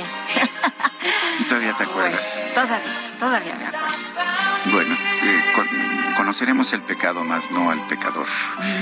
Así es esto, tenemos mensajes de nuestro público. Sí, sí, sí. Oye, nos dice eh, la señora Olivia Aguado, qué carencia de conocimiento. Sergio llega a millones de oyentes. Tristemente hay vidas importantes para el presidente y no son precisamente las del pueblo sabio y trabajador.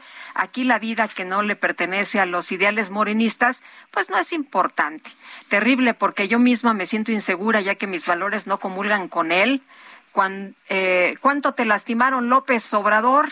que todo decoro desapareció de tu vida. Soy Olivia Aguado. Pues sí, sorprendió cuando era eh, jefe de gobierno de la Ciudad de México que decía que pues este tema de los linchamientos era parte de los usos y costumbres. Sí, dijo que de hecho hoy exactamente lo que dijo es que sigue pensando que con las tradiciones de un pueblo, con sus creencias, vale más no meterse. Bueno, con las tradiciones o con las creencias religiosas no tengo ninguna duda. Pero con las injusticias y con el crimen y con el delito, yo creo que ahí sí la obligación de cualquier gobernante pues es meterse, ¿no? O imagínate el linchar a un inocente. Ah, pues cierras los ojos y dices, ah, es parte de los usos y costumbres, no se apuren, ¿eh? Bueno, dice otra persona, eh, muchas felicidades por su noticiero, Sergio Lupita. Qué agradable es estar informados verazmente con ustedes. Al presidente también les, les agradan hasta hasta dice que está mal, hasta nos delito, hasta nos deleitó leyendo tu columna en la mañanera. Ah, bueno. ¿Tengo que decir más? No, no, no, ya con eso, con eso ya estuvo. Bueno, pues de acuerdo con la Alianza Nacional de Pequeños Comerciantes, la escasez y desabasto de productos básicos ya se hizo presente en las tiendas y le vamos a preguntar al doctor Luis Antonio Andrade Rosas, especialista en la Facultad de Negocios de la Universidad de La Salle, pues cómo ve lo que está pasando. Empezamos a ver esta, pues este desabasto, esta escasez de los productos, pero no solo eso, doctor, también estamos pues con el alza de precios y con la inflación. ¿Cómo ve usted eh, este, este panorama? Hola, ¿qué tal? Muy buenos, días. Gracias por la invitación. Un gusto atender esto. Bueno, eh, realmente es triste ver que la escasez motivada por la cuestión de la pandemia, aunado al problema de la guerra entre Ucrania y Rusia, ha hecho que pues las empresas eh, encarezcan sus productos y los pequeños comerciantes no tengan forma de, cubrir estas necesidades básicas de, los consumidores, en principio. Bueno, este, ¿qué, ¿qué, tanto estamos viendo eh, una situación de escasez, una situación de desabasto? ¿Qué tanto es nada más un alza en los precios? Eh, ¿Tenemos información concreta sobre esto? Bueno, eh, son, muchos problemas los que están llevando, ¿no? Aunado a esos dos que te comenté también, pues, mm, la parte de aleatorias como el cambio climático, como la cuestión de violencia, eh, hace que las empresas ya no ya no se sientan seguras y con los costos que están subiendo, los costos de los insumos, la parte de los energéticos, si hay una cantidad sustancial eh, en el hecho de esta escasez y por ello también hay empresas que hacen su agosto al su agosto aquí y, empiezan a subir y prácticamente entre la inflación y la escasez es imposible ver los los los, los productos básicos de una canasta alimentaria que la verdad es indispensable para cualquier persona. Eh, doctor, nos hablaba de, la pandemia. Eh, muchos también se justificaron con este tema de la pandemia, pero ahora estamos con el tema de la guerra. ¿Qué tanto tiene que ver eh, que apenas nos estamos recuperando de la pandemia y estamos en, estos temas de la guerra? Efectivamente, mira, afortunadamente la, el COVID va a vivir con nosotros. La ventaja es que estamos vacunados. Entonces, de alguna forma ya no, ninguna empresa ya se puede justificar, ningún gobierno se puede justificar por la pandemia. Ya estamos saliendo y así vamos a vivir y, y, hay alguna recuperación de, de, alguna forma. Pero ahorita viene la, el desabasto por la cuestión de dos insumos importantes para las empresas, que es el gas, el petróleo. A eso le puedes añadir la cuestión de los cereales, en donde que todo esto va, eh, fue causa, ese desabasto, por la cuestión de la guerra. Por ejemplo, Ucrania está en el top 3 de exportaciones de cereales. Es un producto básico para, para cualquier empresa, para cualquier familia en particular, y esta escasez, por, motivado por la guerra, implica um, aumentos en precios, eh, el hecho de que aumente petróleo, gasolina, a las empresas se les sube el transporte, entonces cuando tú ves um, productos básicos de um, frutas, por ejemplo, papaya, limón, aguacate, etcétera, que se trae de provincia, cuando suben los costos de transporte por el desaba por el desabasto, si quieres, la, la escasez o el aumento de precios de energéticos, pues hace que el consumidor vean estos precios demasiado altos. Entonces, la guerra de Ucrania, que si dije va a durar otros, perdón que lo diga, otros seis meses, o tendremos otro semestre de, de escasez, de inflación, porque son productores mundiales de este tipo de energéticos, de insumos básicos. Bueno, pues yo, yo quiero yo quiero agradecerle, doctor Luis Antonio Andrade Rosas, especialista de la Facultad de Negocios de la Universidad La Salle, el haber conversado con nosotros. Muchas gracias, Sergio, a la orden. Gracias, saludos. Gracias. Hasta luego. Son las, las nueve de la mañana con ocho minutos. Are you ready? Ladies and gentlemen, please welcome.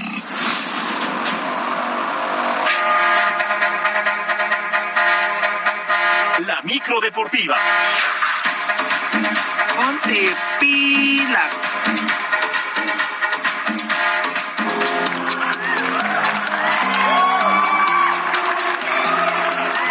Puso las pilas y está aquí con nosotros. Es Julio Romero con la micro deportiva y la música y la producción de DJ Key, que oye, cada vez le echa más centavo, ¿no? Más ganitas ahí. Es que ya, a nos la subieron, ya producción. nos subieron el costo. El peso, ya ¿verdad? Hoy, subieron el peso a partir de hoy, también la micro subió Sí, la tarifa sí. un peso más Un peso. a quien se suba. A quien se sube un peso más, excepto los cumpleañeros, ¿no? Sí, sí. Los Ah, claro. cumpleañeros ese día no pagan, pueden ir, ir y vuelta todo el día, ahí sentados en la cuba. Ah, no, ya nos quitaron Ya también, también la eso. cubeta. Sí, Ya sí, nos sí. quitaron el, el lugar de privilegio. Si no te clausuran. Si no, si, si no me clausuran y bueno, entonces ese peso, mire, alguien se está clavando un, un vidrio, se me hace que es el DJ Pero se Catarco. nota en la producción, ¿eh?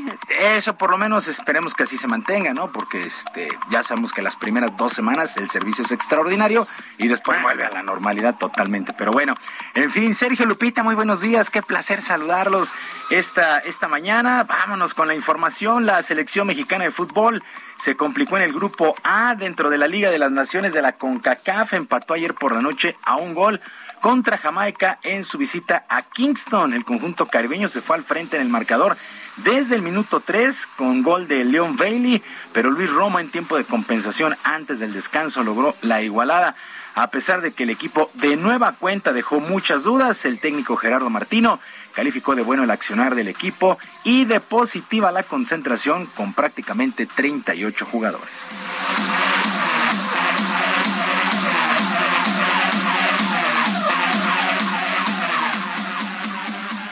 no había otra manera de hacerla que no, que no sea esta, y se adaptaron muy bien a, la- a la problemática que presenta entrenar con 38 futbolistas casi durante 15 días.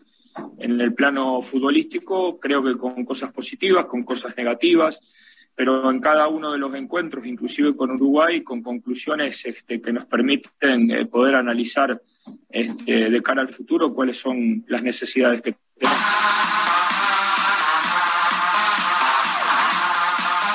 Bueno, ojalá el equipo, el equipo mejore porque pues lo que se vio ayer tampoco, claro, son otros jugadores, muy pocos de ellos irán al mundial, pero pues siempre, siempre marcar un estilo será importante.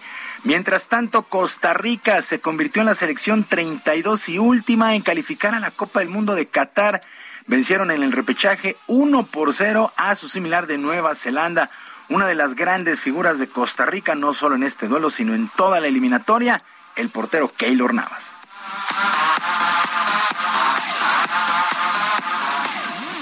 Porque yo creo que nunca dejamos de creer, a pesar de que tuvimos, como quien dice, muchas finales, eh, jugamos muchísimos partidos ahí con el, con el agua hasta aquí y sabíamos que no podíamos cometer errores, que teníamos que ganar, pero yo creo que ahí salió la grandeza de cada jugador y, y logramos sacar esto adelante.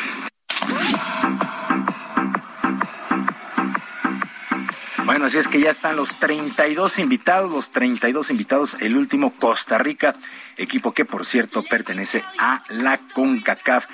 En información del fútbol nacional, del fútbol mexicano, terminaron los rumores y el atacante argentino Juan Ignacio Dineno se mantendrá con los Pumas de la universidad. En sus redes sociales, el club y el propio jugador dieron a conocer que hubo una renovación de contrato hasta el 2024. En la firma estuvieron presentes Leopoldo Silva, quien es el presidente del patronato, y Miguel Mejía Barón, vicepresidente deportivo. Así es que respiran, respiran los Pumas porque también incorporan al atacante argentino Gustavo del Petre, así es que eh, pues luce, luce, luce interesante el equipo de Pumas para la próxima campaña. Mientras tanto, en el seno de las Águilas del América, el atacante Jürgen Damm sigue esperando una respuesta para saber si se queda con el equipo. Luego de hacer una pretemporada de prueba, incluso anotó gol en un duelo amistoso. Por, el, por lo pronto, el propio Jürgen Damm pidió mesura antes de conocer la decisión final.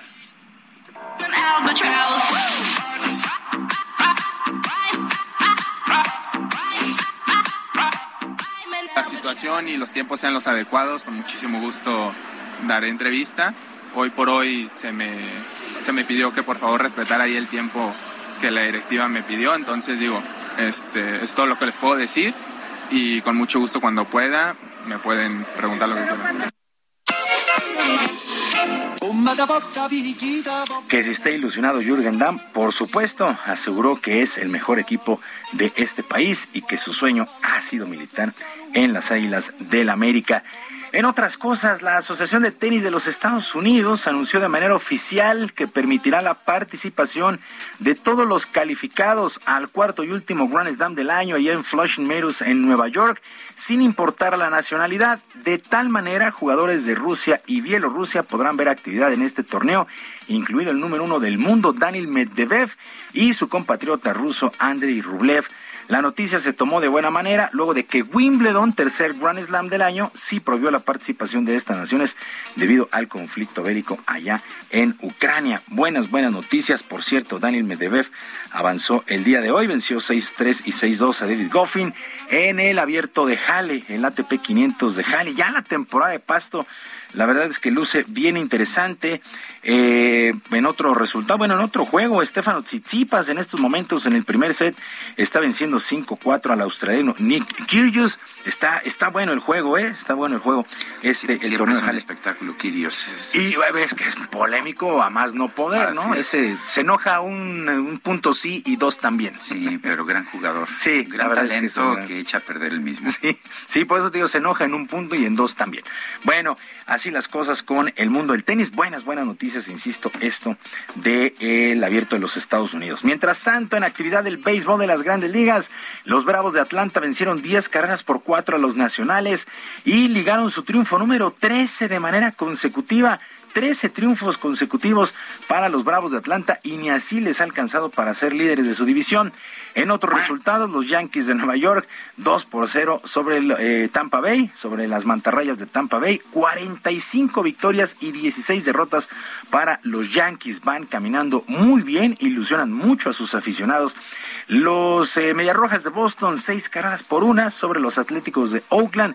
En este juego, el mexicano Alex Verdugo se fue de tres nada para las Medias Rojas. Salvamento nueve para Giovanni Gallegos, el pitcher mexicano con los Cardenales de San Luis, que lograron imponerse tres carreras por una a los Piratas de Pittsburgh. Las Medias Blancas de Chicago vencieron cinco por una a los Tigres de Detroit. Mientras que también el también mexicano Luis Urias se fue de tres nada para los cerveceros de Milwaukee, que perdieron cuatro carreras por cero ante los Mets de Nueva York. Los Mets que son líderes, líderes de división y el mejor equipo de toda la gran carpa, pues justamente los Yankees, que repito, llegaron a 45 victorias, 45 victorias por solamente 16 escalabros pues ya, cambiamos. La temporada ya terminó. Para, sí, caray, estos, estos cachorros, bueno, están en renovación, pero la verdad es que yo, yo en lo particular no esperaba que estuvieran tan malos. No, están muy mal ya. Hablar. ya estoy esperando la temporada del 2023. o la del americano, ¿no? O la del americano, ahí con los ositos de Chicago, que tampoco se ven muy bien. Tampoco, bueno, en fin. Sergio Lupita, amigos del Auditorio de los Deportes, este miércoles. Muchas gracias. Buenos días, Julio. Buenos días. Son las 9 de la mañana con 17 minutos.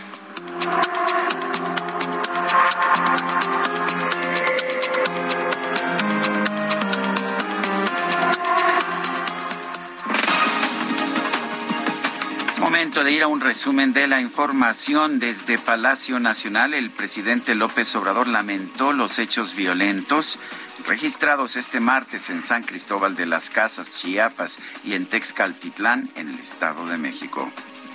Es muy lamentable que se sigan presentando estos hechos de violencia. Se están atendiendo. En el caso de San Cristóbal, son dos grupos que se están disputando el control de un mercado y ya se está eh, actuando. Y en el caso del Estado de México se trató de un enfrentamiento con policías ministeriales que iban a ejecutar una orden de aprehensión y hubo eh, un enfrentamiento presidente López Obrador rechazó que el 30% del territorio nacional esté bajo control del crimen organizado. Señaló que va a continuar con su política de atender las causas que originan la violencia.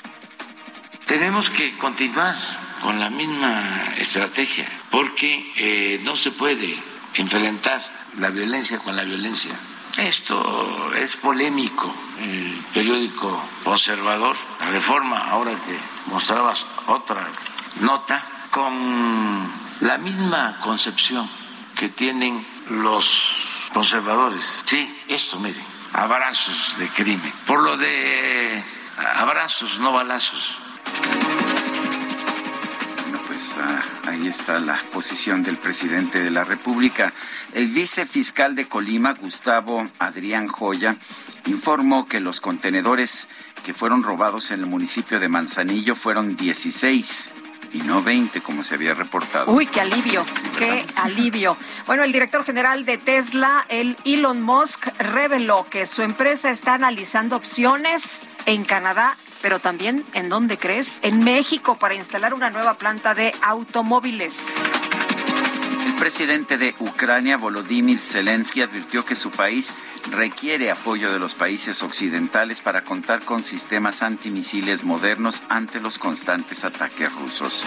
El Papa Francisco condenó la ferocidad y la crueldad de las tropas rusas allá en Ucrania. Señaló que las medidas y posturas de la OTAN podrían haber provocado o no evitado la invasión.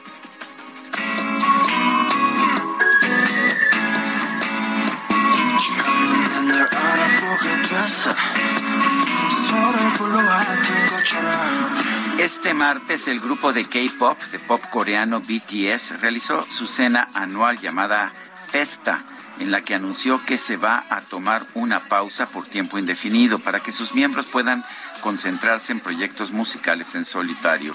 Después del lanzamiento de su último álbum, Proof se sienten agotados por el estilo de vida tan exigente que impone la industria del K-pop.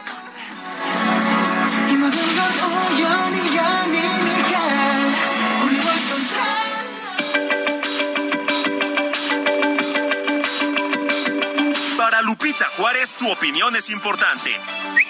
Síguela en arroba Lupita Juárez H.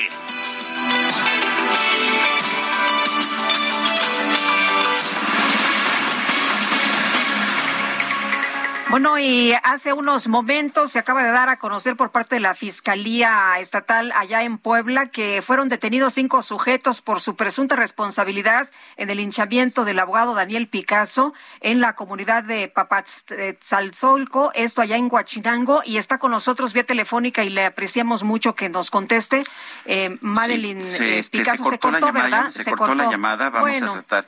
Vamos a Eh, tratar de restablecer. Sí, Madeline Picasso es prima de Daniel. Así Habíamos es. pensado, de hecho, mucha gente pensó en todas las notas. Ayer se señaló que era su hermana. Ella misma, ya tarde en la noche, aclaró que es. ah, que es prima y no hermana de Daniel Picasso. El tema, pues el tema lo ha estado tratando el presidente de la República el día de hoy, pues en, en parte motivado por un artículo que publiqué yo el día el día de hoy. Eh, lo que dijo el presidente es ah, que pues él sigue manteniendo que con las tradiciones de un pueblo, con sus creencias, vale más no meterse y aparentemente entre las tradiciones del pueblo pues están los linchamientos de inocentes. Bueno, vamos, vamos mientras tanto, vi- viendo a ver si podemos recuperar a Madeline Picasso. Vamos con Antonio Bautista, coeditor de Estados en el Heraldo de México. Antonio, cuéntanos, ¿qué nos tienes? Sergio Lupita, buenos días. Bueno, el linchamiento en México es una de las atrocidades que se padecen en el país. La muerte del abogado Daniel Picasso, asesor del PAN, víctima de una turba ahí en Papatlazolco, comunidad de Bauchinango, Puebla, es parte del historial desafortunado que tiene la entidad. Antecedentes de esta acción en la que ciudadanos atacan a ciudadanos hasta matarlos por presuntamente haber cometido un delito, ubican en Puebla eh, eh, pues eh, el caso histórico de la Junta Auxiliar de Canoa. Como se recuerda, el 14 de septiembre de 1978, un grupo de estudiantes y trabajadores de la Benemérita Universidad Autónoma de Puebla fueron linchados. Cuatro murieron y tres sobrevivieron. Los autores intelectuales y materiales no tuvieron castigo. Pero la incidencia de este delito tiene una fuerte presencia en territorio poblano. De 2015 a 2019 creció 460%, de acuerdo con una investigación hemerográfica que presentó el Instituto de Derechos Humanos Ignacio Ellacuría de la Universidad Iberoamericana Puebla. Esto ocurrió en marzo pasado. Los investigadores detectaron que en ese periodo se registraron 600 casos, los cuales, eh, bueno, en los cuales 78 fueron eh, con víctimas mortales. En 45 de 53 casos de linchamientos consumados eh, hubo algún tipo de acción policíaca. En uno de cuatro hubo agresiones contra los elementos de seguridad y la impunidad tiene una fuerte presencia porque en solo dos de cada diez casos hubo detenidos. El panorama no mejora en 2020, de acuerdo con la organización Causa Común, al documentar las atrocidades registradas en medios periodísticos durante ese año. En el país se reportaron 39 linchamientos, siete de ellos se cometieron en diciembre de aquel año, que fue la mayoría. Del total, 10 se perpetraron en Puebla. Le siguieron los estados de México y Tabasco con cuatro casos cada uno. La organización registró de enero a septiembre de 2021 35 linchamientos. La lista la vuelve a encabezar Puebla, Oaxaca y el Estado de México con cuatro casos cada uno. Datos federales de la Secretaría de Gobernación indican que en lo que va de 2022 hay el registro de al menos 11 intentos de linchamiento en la entidad, uno consumado el pasado 10 de junio en la persona de Daniel Picasso. Quince personas lograron ser rescatadas con vida por las autoridades. Eh, las autoridades de Puebla reconocen una alta incidencia de linchamientos, de acuerdo con cifras estatales. En dos, Muy bien. Pues Toño, muchas gracias por tu información. Buenos días. Muy buenos días. Son las nueve con veinticinco minutos. Vamos a una pausa.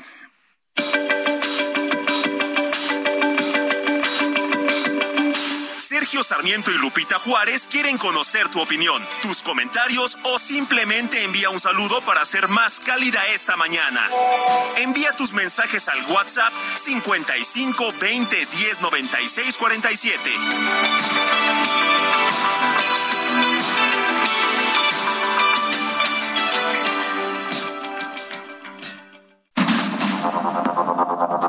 Continuamos con Sergio Sarmiento y Lupita Juárez por el Heraldo Radio.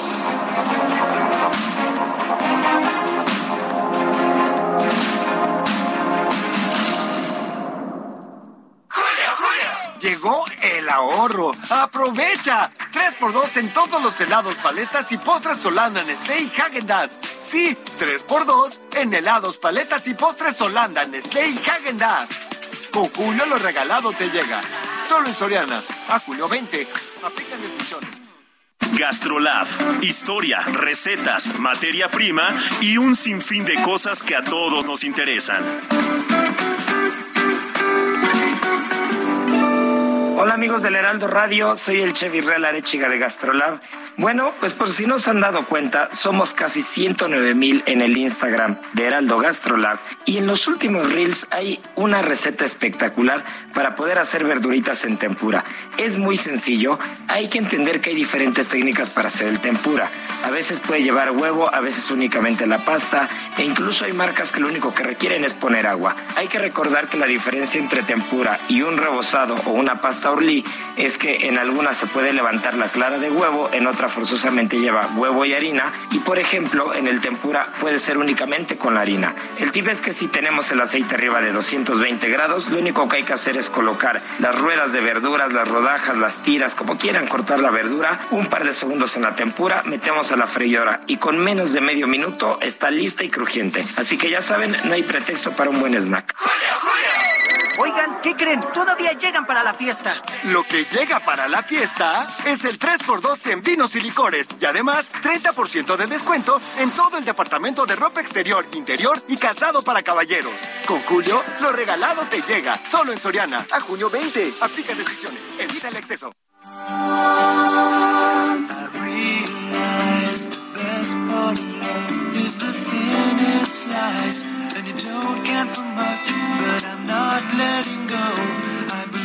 There's too much to believe in.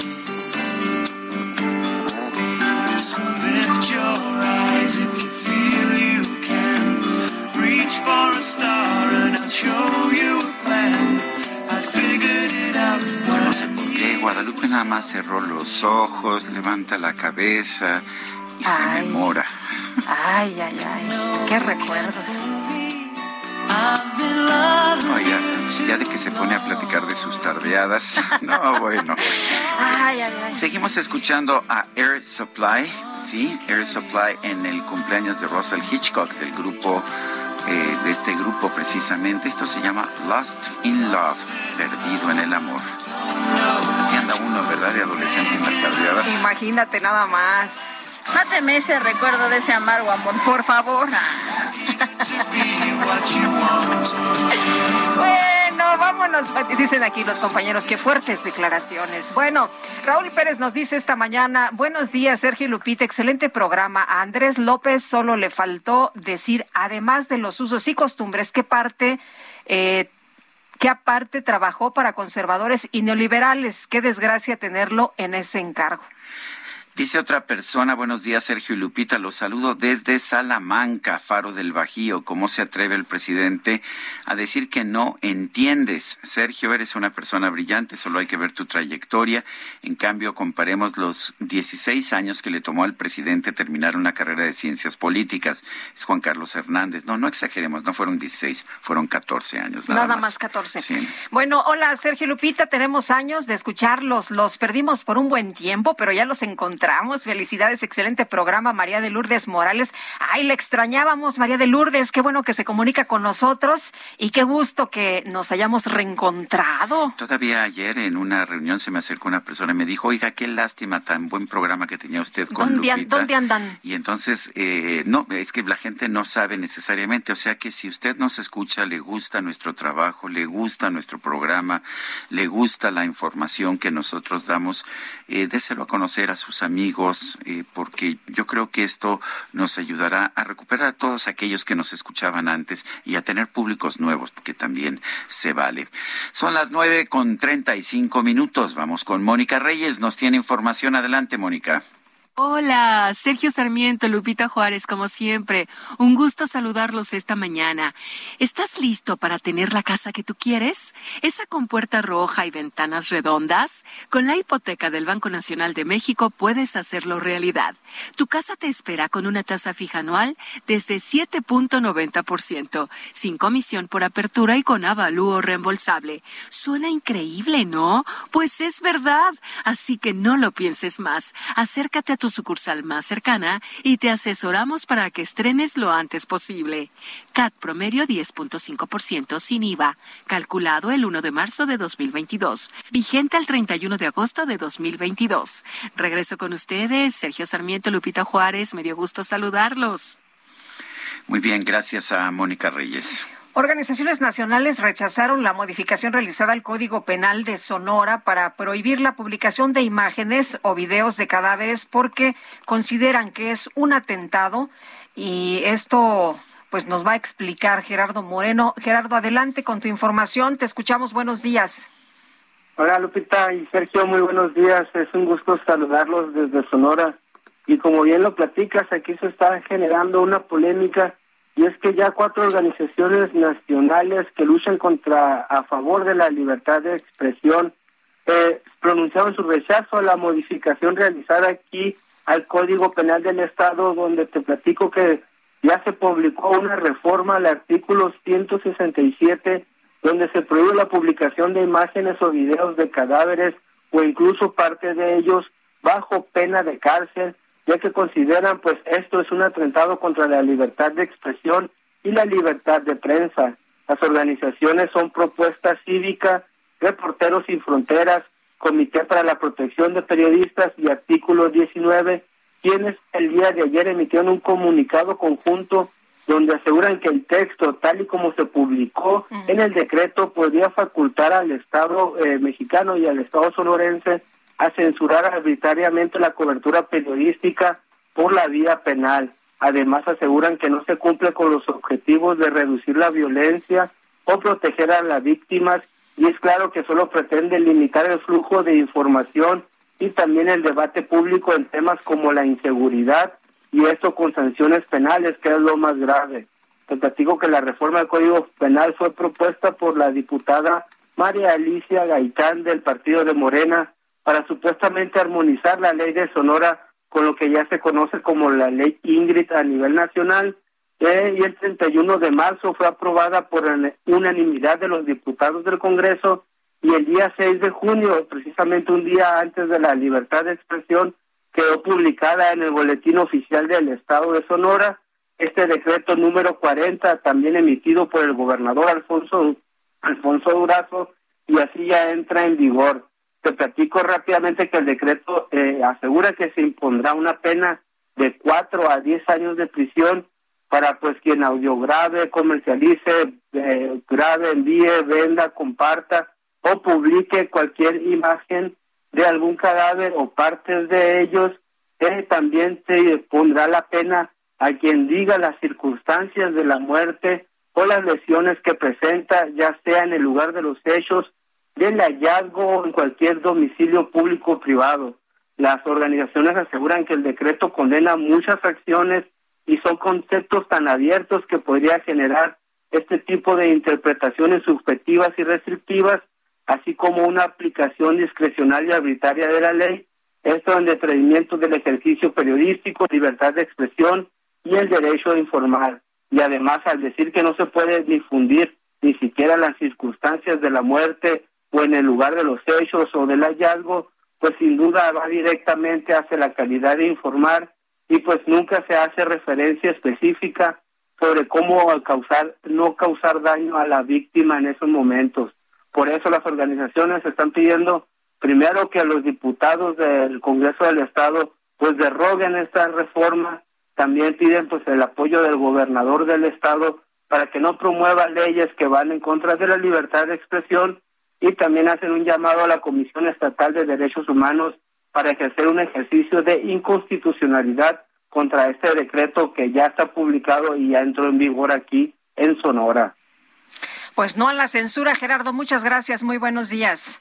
Gracias, buenos días. Hasta luego. Déjeme decirle, esta es una posición personal, si me quieren poner campanitas, es mi opinión. No, no lo promuevas, por favor, si nos estamos librando de las famosas bueno, Pues, campanas. eh, es un error no publicar fotografías de víctimas de crímenes, porque entonces eh, las víctimas se convierten en simples estadísticas, en simples nombres, en, en simples ah, menciones, y la gente no se da cuenta del horror de cada crimen.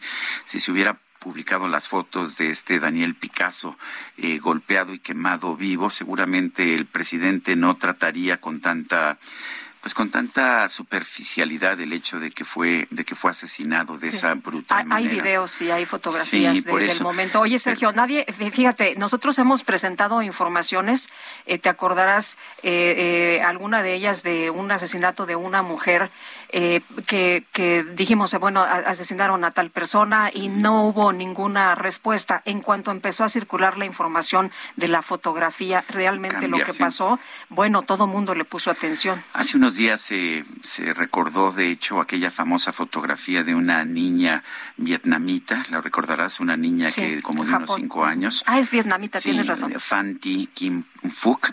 Y curiosamente, esa fotografía, una fotografía, fue el motor más importante, el impulso más importante para la paz allá, precisamente en Vietnam.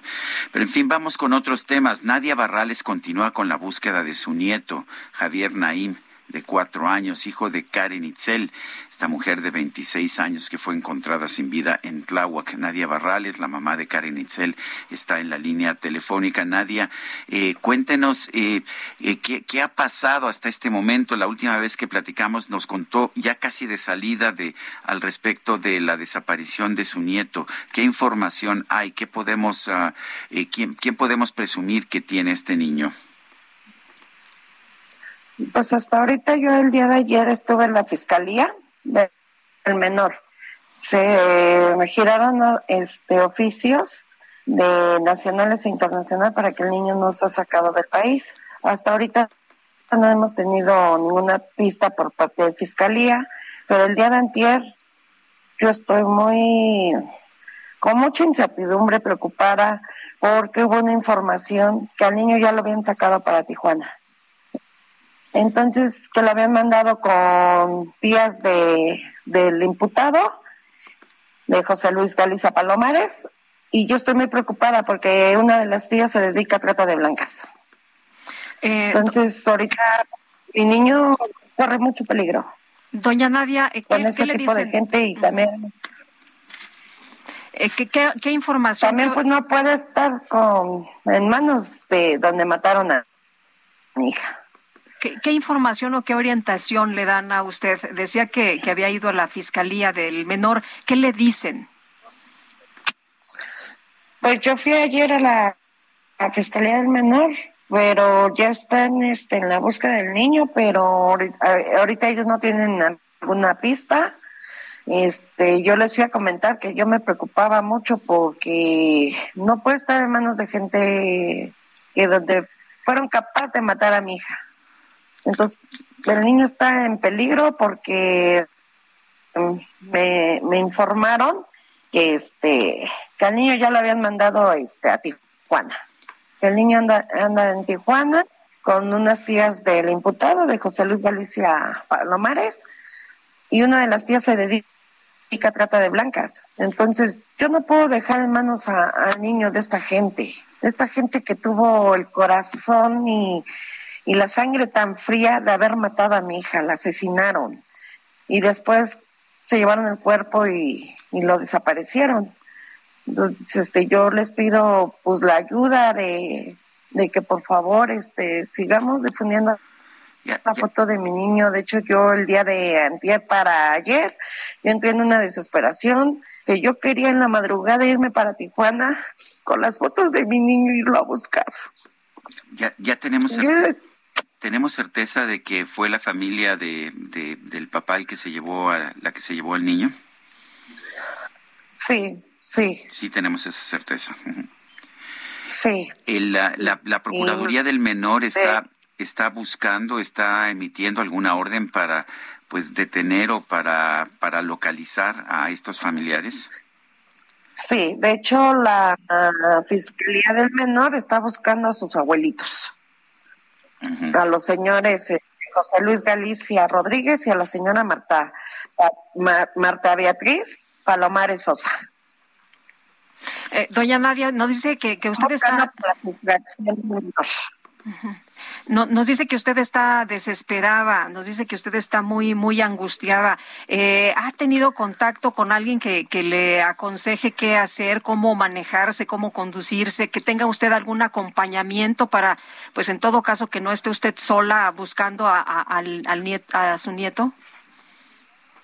Pues yo ayer le dije a Fiscalía que este lo que yo iba a hacer, yo iba a agarrar este las fotos que tengo del niño y yo me iba a ir a Tijuana. Yo yo este estoy en una desesperación. Estoy con el dolor de la muerte de mi hija. Estoy con la preocupación, la incertidumbre del niño. Porque no puede estar con gente con tanta maldad, gente mala. Para mí es una gente mala. Bueno, señora. El niño no puede estar en manos de ellos. Señora Nadia Barrales, mamá de Karen Itzel, gracias por hablar con nosotros y seguiremos al pendiente y, por supuesto, dando a conocer esta información. Nos escuchan allá, de hecho, en Tijuana, para que la gente que nos esté escuchando allá en la ciudad de Tijuana o en la ciudad de San Diego, pues esté al pendiente de este pequeño Javier Naim de cuatro años. Sí. Gracias, Nadia. Sí, de hecho, este, yo, yo el día viernes, yo voy a hacer una marcha y voy a llegar hasta con el presidente. Muy bien, pues doña Nadia, muchas gracias. Voy a buscar que me ayuden con el niño y que me ayuden con la justicia de mi hija y que tengan que pagar todos los involucrados en la muerte de mi hija, porque no nada más fue José Luis Galicia Palomares. Aquí hay más involucrados. y voy a pedir justicia y pena máxima para, para mi hija. Muy bien, gracias Nadia Barrales. Son las nueve con cuarenta y siete. Bueno, pues, eh, híjole, qué, qué duro para esta, para esta señora y fue a la procuraduría y, le dicen que pues van a hacer la investigación, pero ya está, como usted le escuchó, muy, muy desesperada, se siente sola. Bueno, la jefa de gobierno de la Ciudad de México, Claudia Sheinbaum, considera necesaria una consulta pública para que sean los ciudadanos quienes decidan si se deben prohibir las corridas de toros aquí en la capital. Arturo Berlanga es director de Anima Naturalis México. Y Arturo, ¿cómo ves tú esto que se ha propuesto que se decida por parte de la ciudadanía si quieren corridas de toros o no? Eh, Lupita, Sergio, muy buenos días. Eh, un saludo a todas las personas que nos escuchan. Y bueno, eh, comento rápido en tres puntos que se lo hemos hecho saber a la jefa de gobierno, a la doctora Claudia Sheinbaum, desde el mes de marzo, que fue la primera vez que mencionó este tema y desde el mes de marzo hemos solicitado audiencias públicas eh, con ella, em, presentamos escritos, solicitamos eh, una reunión y no nos han dado respuesta desde el mes de marzo. Eh, pero bueno, le recordamos en ese escrito a ella, como también a los diputados del Congreso, que no se pueden someter a consulta derechos que ya están concedidos en la Constitución. Esto es un tema de legalidad el artículo 13, inciso B de la Constitución Política de la Ciudad de México reconoce a los animales como seres sintientes eh, sin excluir a los toros. Eh, también menciona la Constitución que las autoridades de la ciudad tienen la obligación de proteger la vida, integridad y el trato digno de los animales, incluyendo los toros. Entonces, someter a una consulta a un derecho que ya está concedido en la Constitución jurídicamente no se puede. Otro punto por el cual todavía lo hace eso más inviable es que pues apenas ustedes lo, lo hablaron en su, en su espacio hace 15 días. Eh, el Congreso, el, el partido de la, de la doctora Sheinbaum, pues prácticamente dejó famélico al Instituto Electoral de la Ciudad de México. Desaparecieron más de cinco áreas, eh, han despedido a más de 100 personas. Entonces, cómo un instituto electoral eh, famélico, como lo dejaron, nos preguntamos, va a realizar una consulta ciudadana. Y un tercer, que, que ni siquiera hay presupuesto, ¿no? Ni se sabe. Y otro tercer punto que tampoco tiene una viabilidad esto y que consideramos que es un engaño, es que ustedes saben que para que una consulta ciudadana tenga, sea de carácter vinculatorio, se necesita el 40% de la participación del padrón electoral. Y acabamos de ver en el último ejercicio, en la revocación de mandato de, del presidente, pues en la Ciudad de México no se alcanzó ni siquiera el 20% de participación. Entonces, esto, ¿qué, qué, qué, qué, qué nos traduce? Legalmente no se puede realizar una consulta Eh, eh, la viabilidad a través del órgano que las realice, pues no lo vemos, está prácticamente desaparecido. Y tres, no alcanzaría, eh, en términos reales, una, una votación suficiente para que fuera vinculante. Entonces, esto nada más es prolongar y prolongar una, una decisión que no quiere tomar eh, el, el, el gobierno de la Ciudad de México con los diputados en cuanto a prohibir las corridas de toros. Bueno, entonces la solución debería venir de los tribunales, como lo estamos viendo con la suspensión definitiva que se ha otorgado. Eh, sí, eh, los, eh, nosotros en Anima Naturalis también interpusimos amparos eh, por omisión tanto del Congreso como del gobierno de la ciudad en su actuar constitucional. Y, y quiero dejar claro una cosa, eh, Lupita, Sergio, no es un tema nada más ya de, los animales y de los toros, que claro, eso es el, lo que nos mueve a nosotros, la crueldad, la muerte de, lo, de estos animales en un espectáculo, sino es un tema de legalidad. O sea, hay que entender, la constitución es muy clara, no ha habido una observancia ni del Congreso ni de la ni del gobierno de la ciudad y por esta razón asociaciones como Justicia Justa como nosotros junto con el despacho va por sus derechos interpusimos amparos y nos fuimos a la vía judicial a, recurrir a que el poder judicial pues eh, resuelva y obligue a las a las otras autoridades este, de la ciudad al Congreso a, a, a, a, que se prohíban las corridas de toros. Muy bien, Arturo, muchas gracias por platicar con nosotros esta mañana. Buenos días. Gracias a ustedes, muy amables por su espacio. Gracias. Son las nueve con cincuenta y dos. Vamos a un resumen de la información que se ha generado esta misma mañana. Julio, Julio. Llegó una oferta muy fresca. Aprovecha que el plátano está a 14.80 el kilo. Sí, a solo 14.80 el kilo. Y la manzana golden en bolsa a 28.80 el kilo. Sí, a solo 28.80. Con Julio lo regalado te llega. Solo en Soriana. A junio 15. Aplican restricciones. Válido en y Super. Presidente Andrés Manuel López Obrador anunció que la próxima semana va a enviar al Congreso una iniciativa para poner fin al horario de verano. Ya la semana próxima, a cualquiera de las cámaras, pero la voy a enviar porque ya tengo ya los estudios y tengo una encuesta, le preguntamos a la gente y ya la semana que viene la voy a enviar. Si no quieren votar este, o la rechazan, pues ni modo, pero ya cumplí. Está 71% a favor de que se cambie, o mejor dicho, que, que se quite. El presidente reconoció que la refinería de Dos Bocas va a ser inaugurada el próximo 2 de julio, pero tendrá que realizar un periodo de pruebas que podría durar hasta un año. La verdad es que va a iniciar un periodo de pruebas. Vamos a inaugurar la refinería, pero a sabiendas de que se inicia un proceso de algunas plantas. Es una cosa monumental, enorme. Estamos hablando de cientos plantas, de equipos y hay que armonizar todo para obtener el combustible. En este espacio, Irving de Jesús Jiménez, subsecretario de Prevención y Operación Policial de Guerrero, informó que ya están identificados los grupos involucrados en el ataque armado que dejó a seis personas muertas en la granja de pollos de la comunidad de Petaquillas. Desde el primer momento tenemos información, desde el primer momento tenemos identificados a los grupos por su modus operandi, de inmediato supimos quiénes eran y sí, se está atendiendo esta parte en conjunto con Fiscalía General de la República, Fiscalía General del Estado y particularmente la Secretaría de Seguridad Pública, estamos trabajando con ellos. La jefa de gobierno de la Ciudad de México, Claudia Sheinbaum, informó que la Agencia Digital de Innovación Pública está instalando puntos de Wi-Fi gratuito en 300 colonias de zonas de alta marginación. La Agencia Digital de Innovación Pública está también conectando 300 colonias, barrios y pueblos de la ciudad que no tenían conectividad de ningún tipo.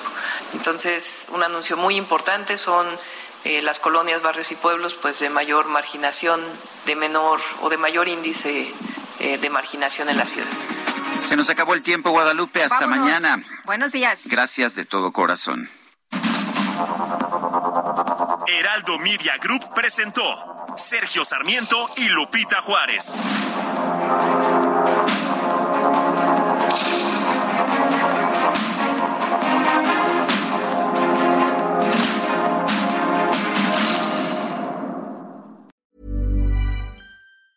Tired of ads barging into your favorite news podcasts?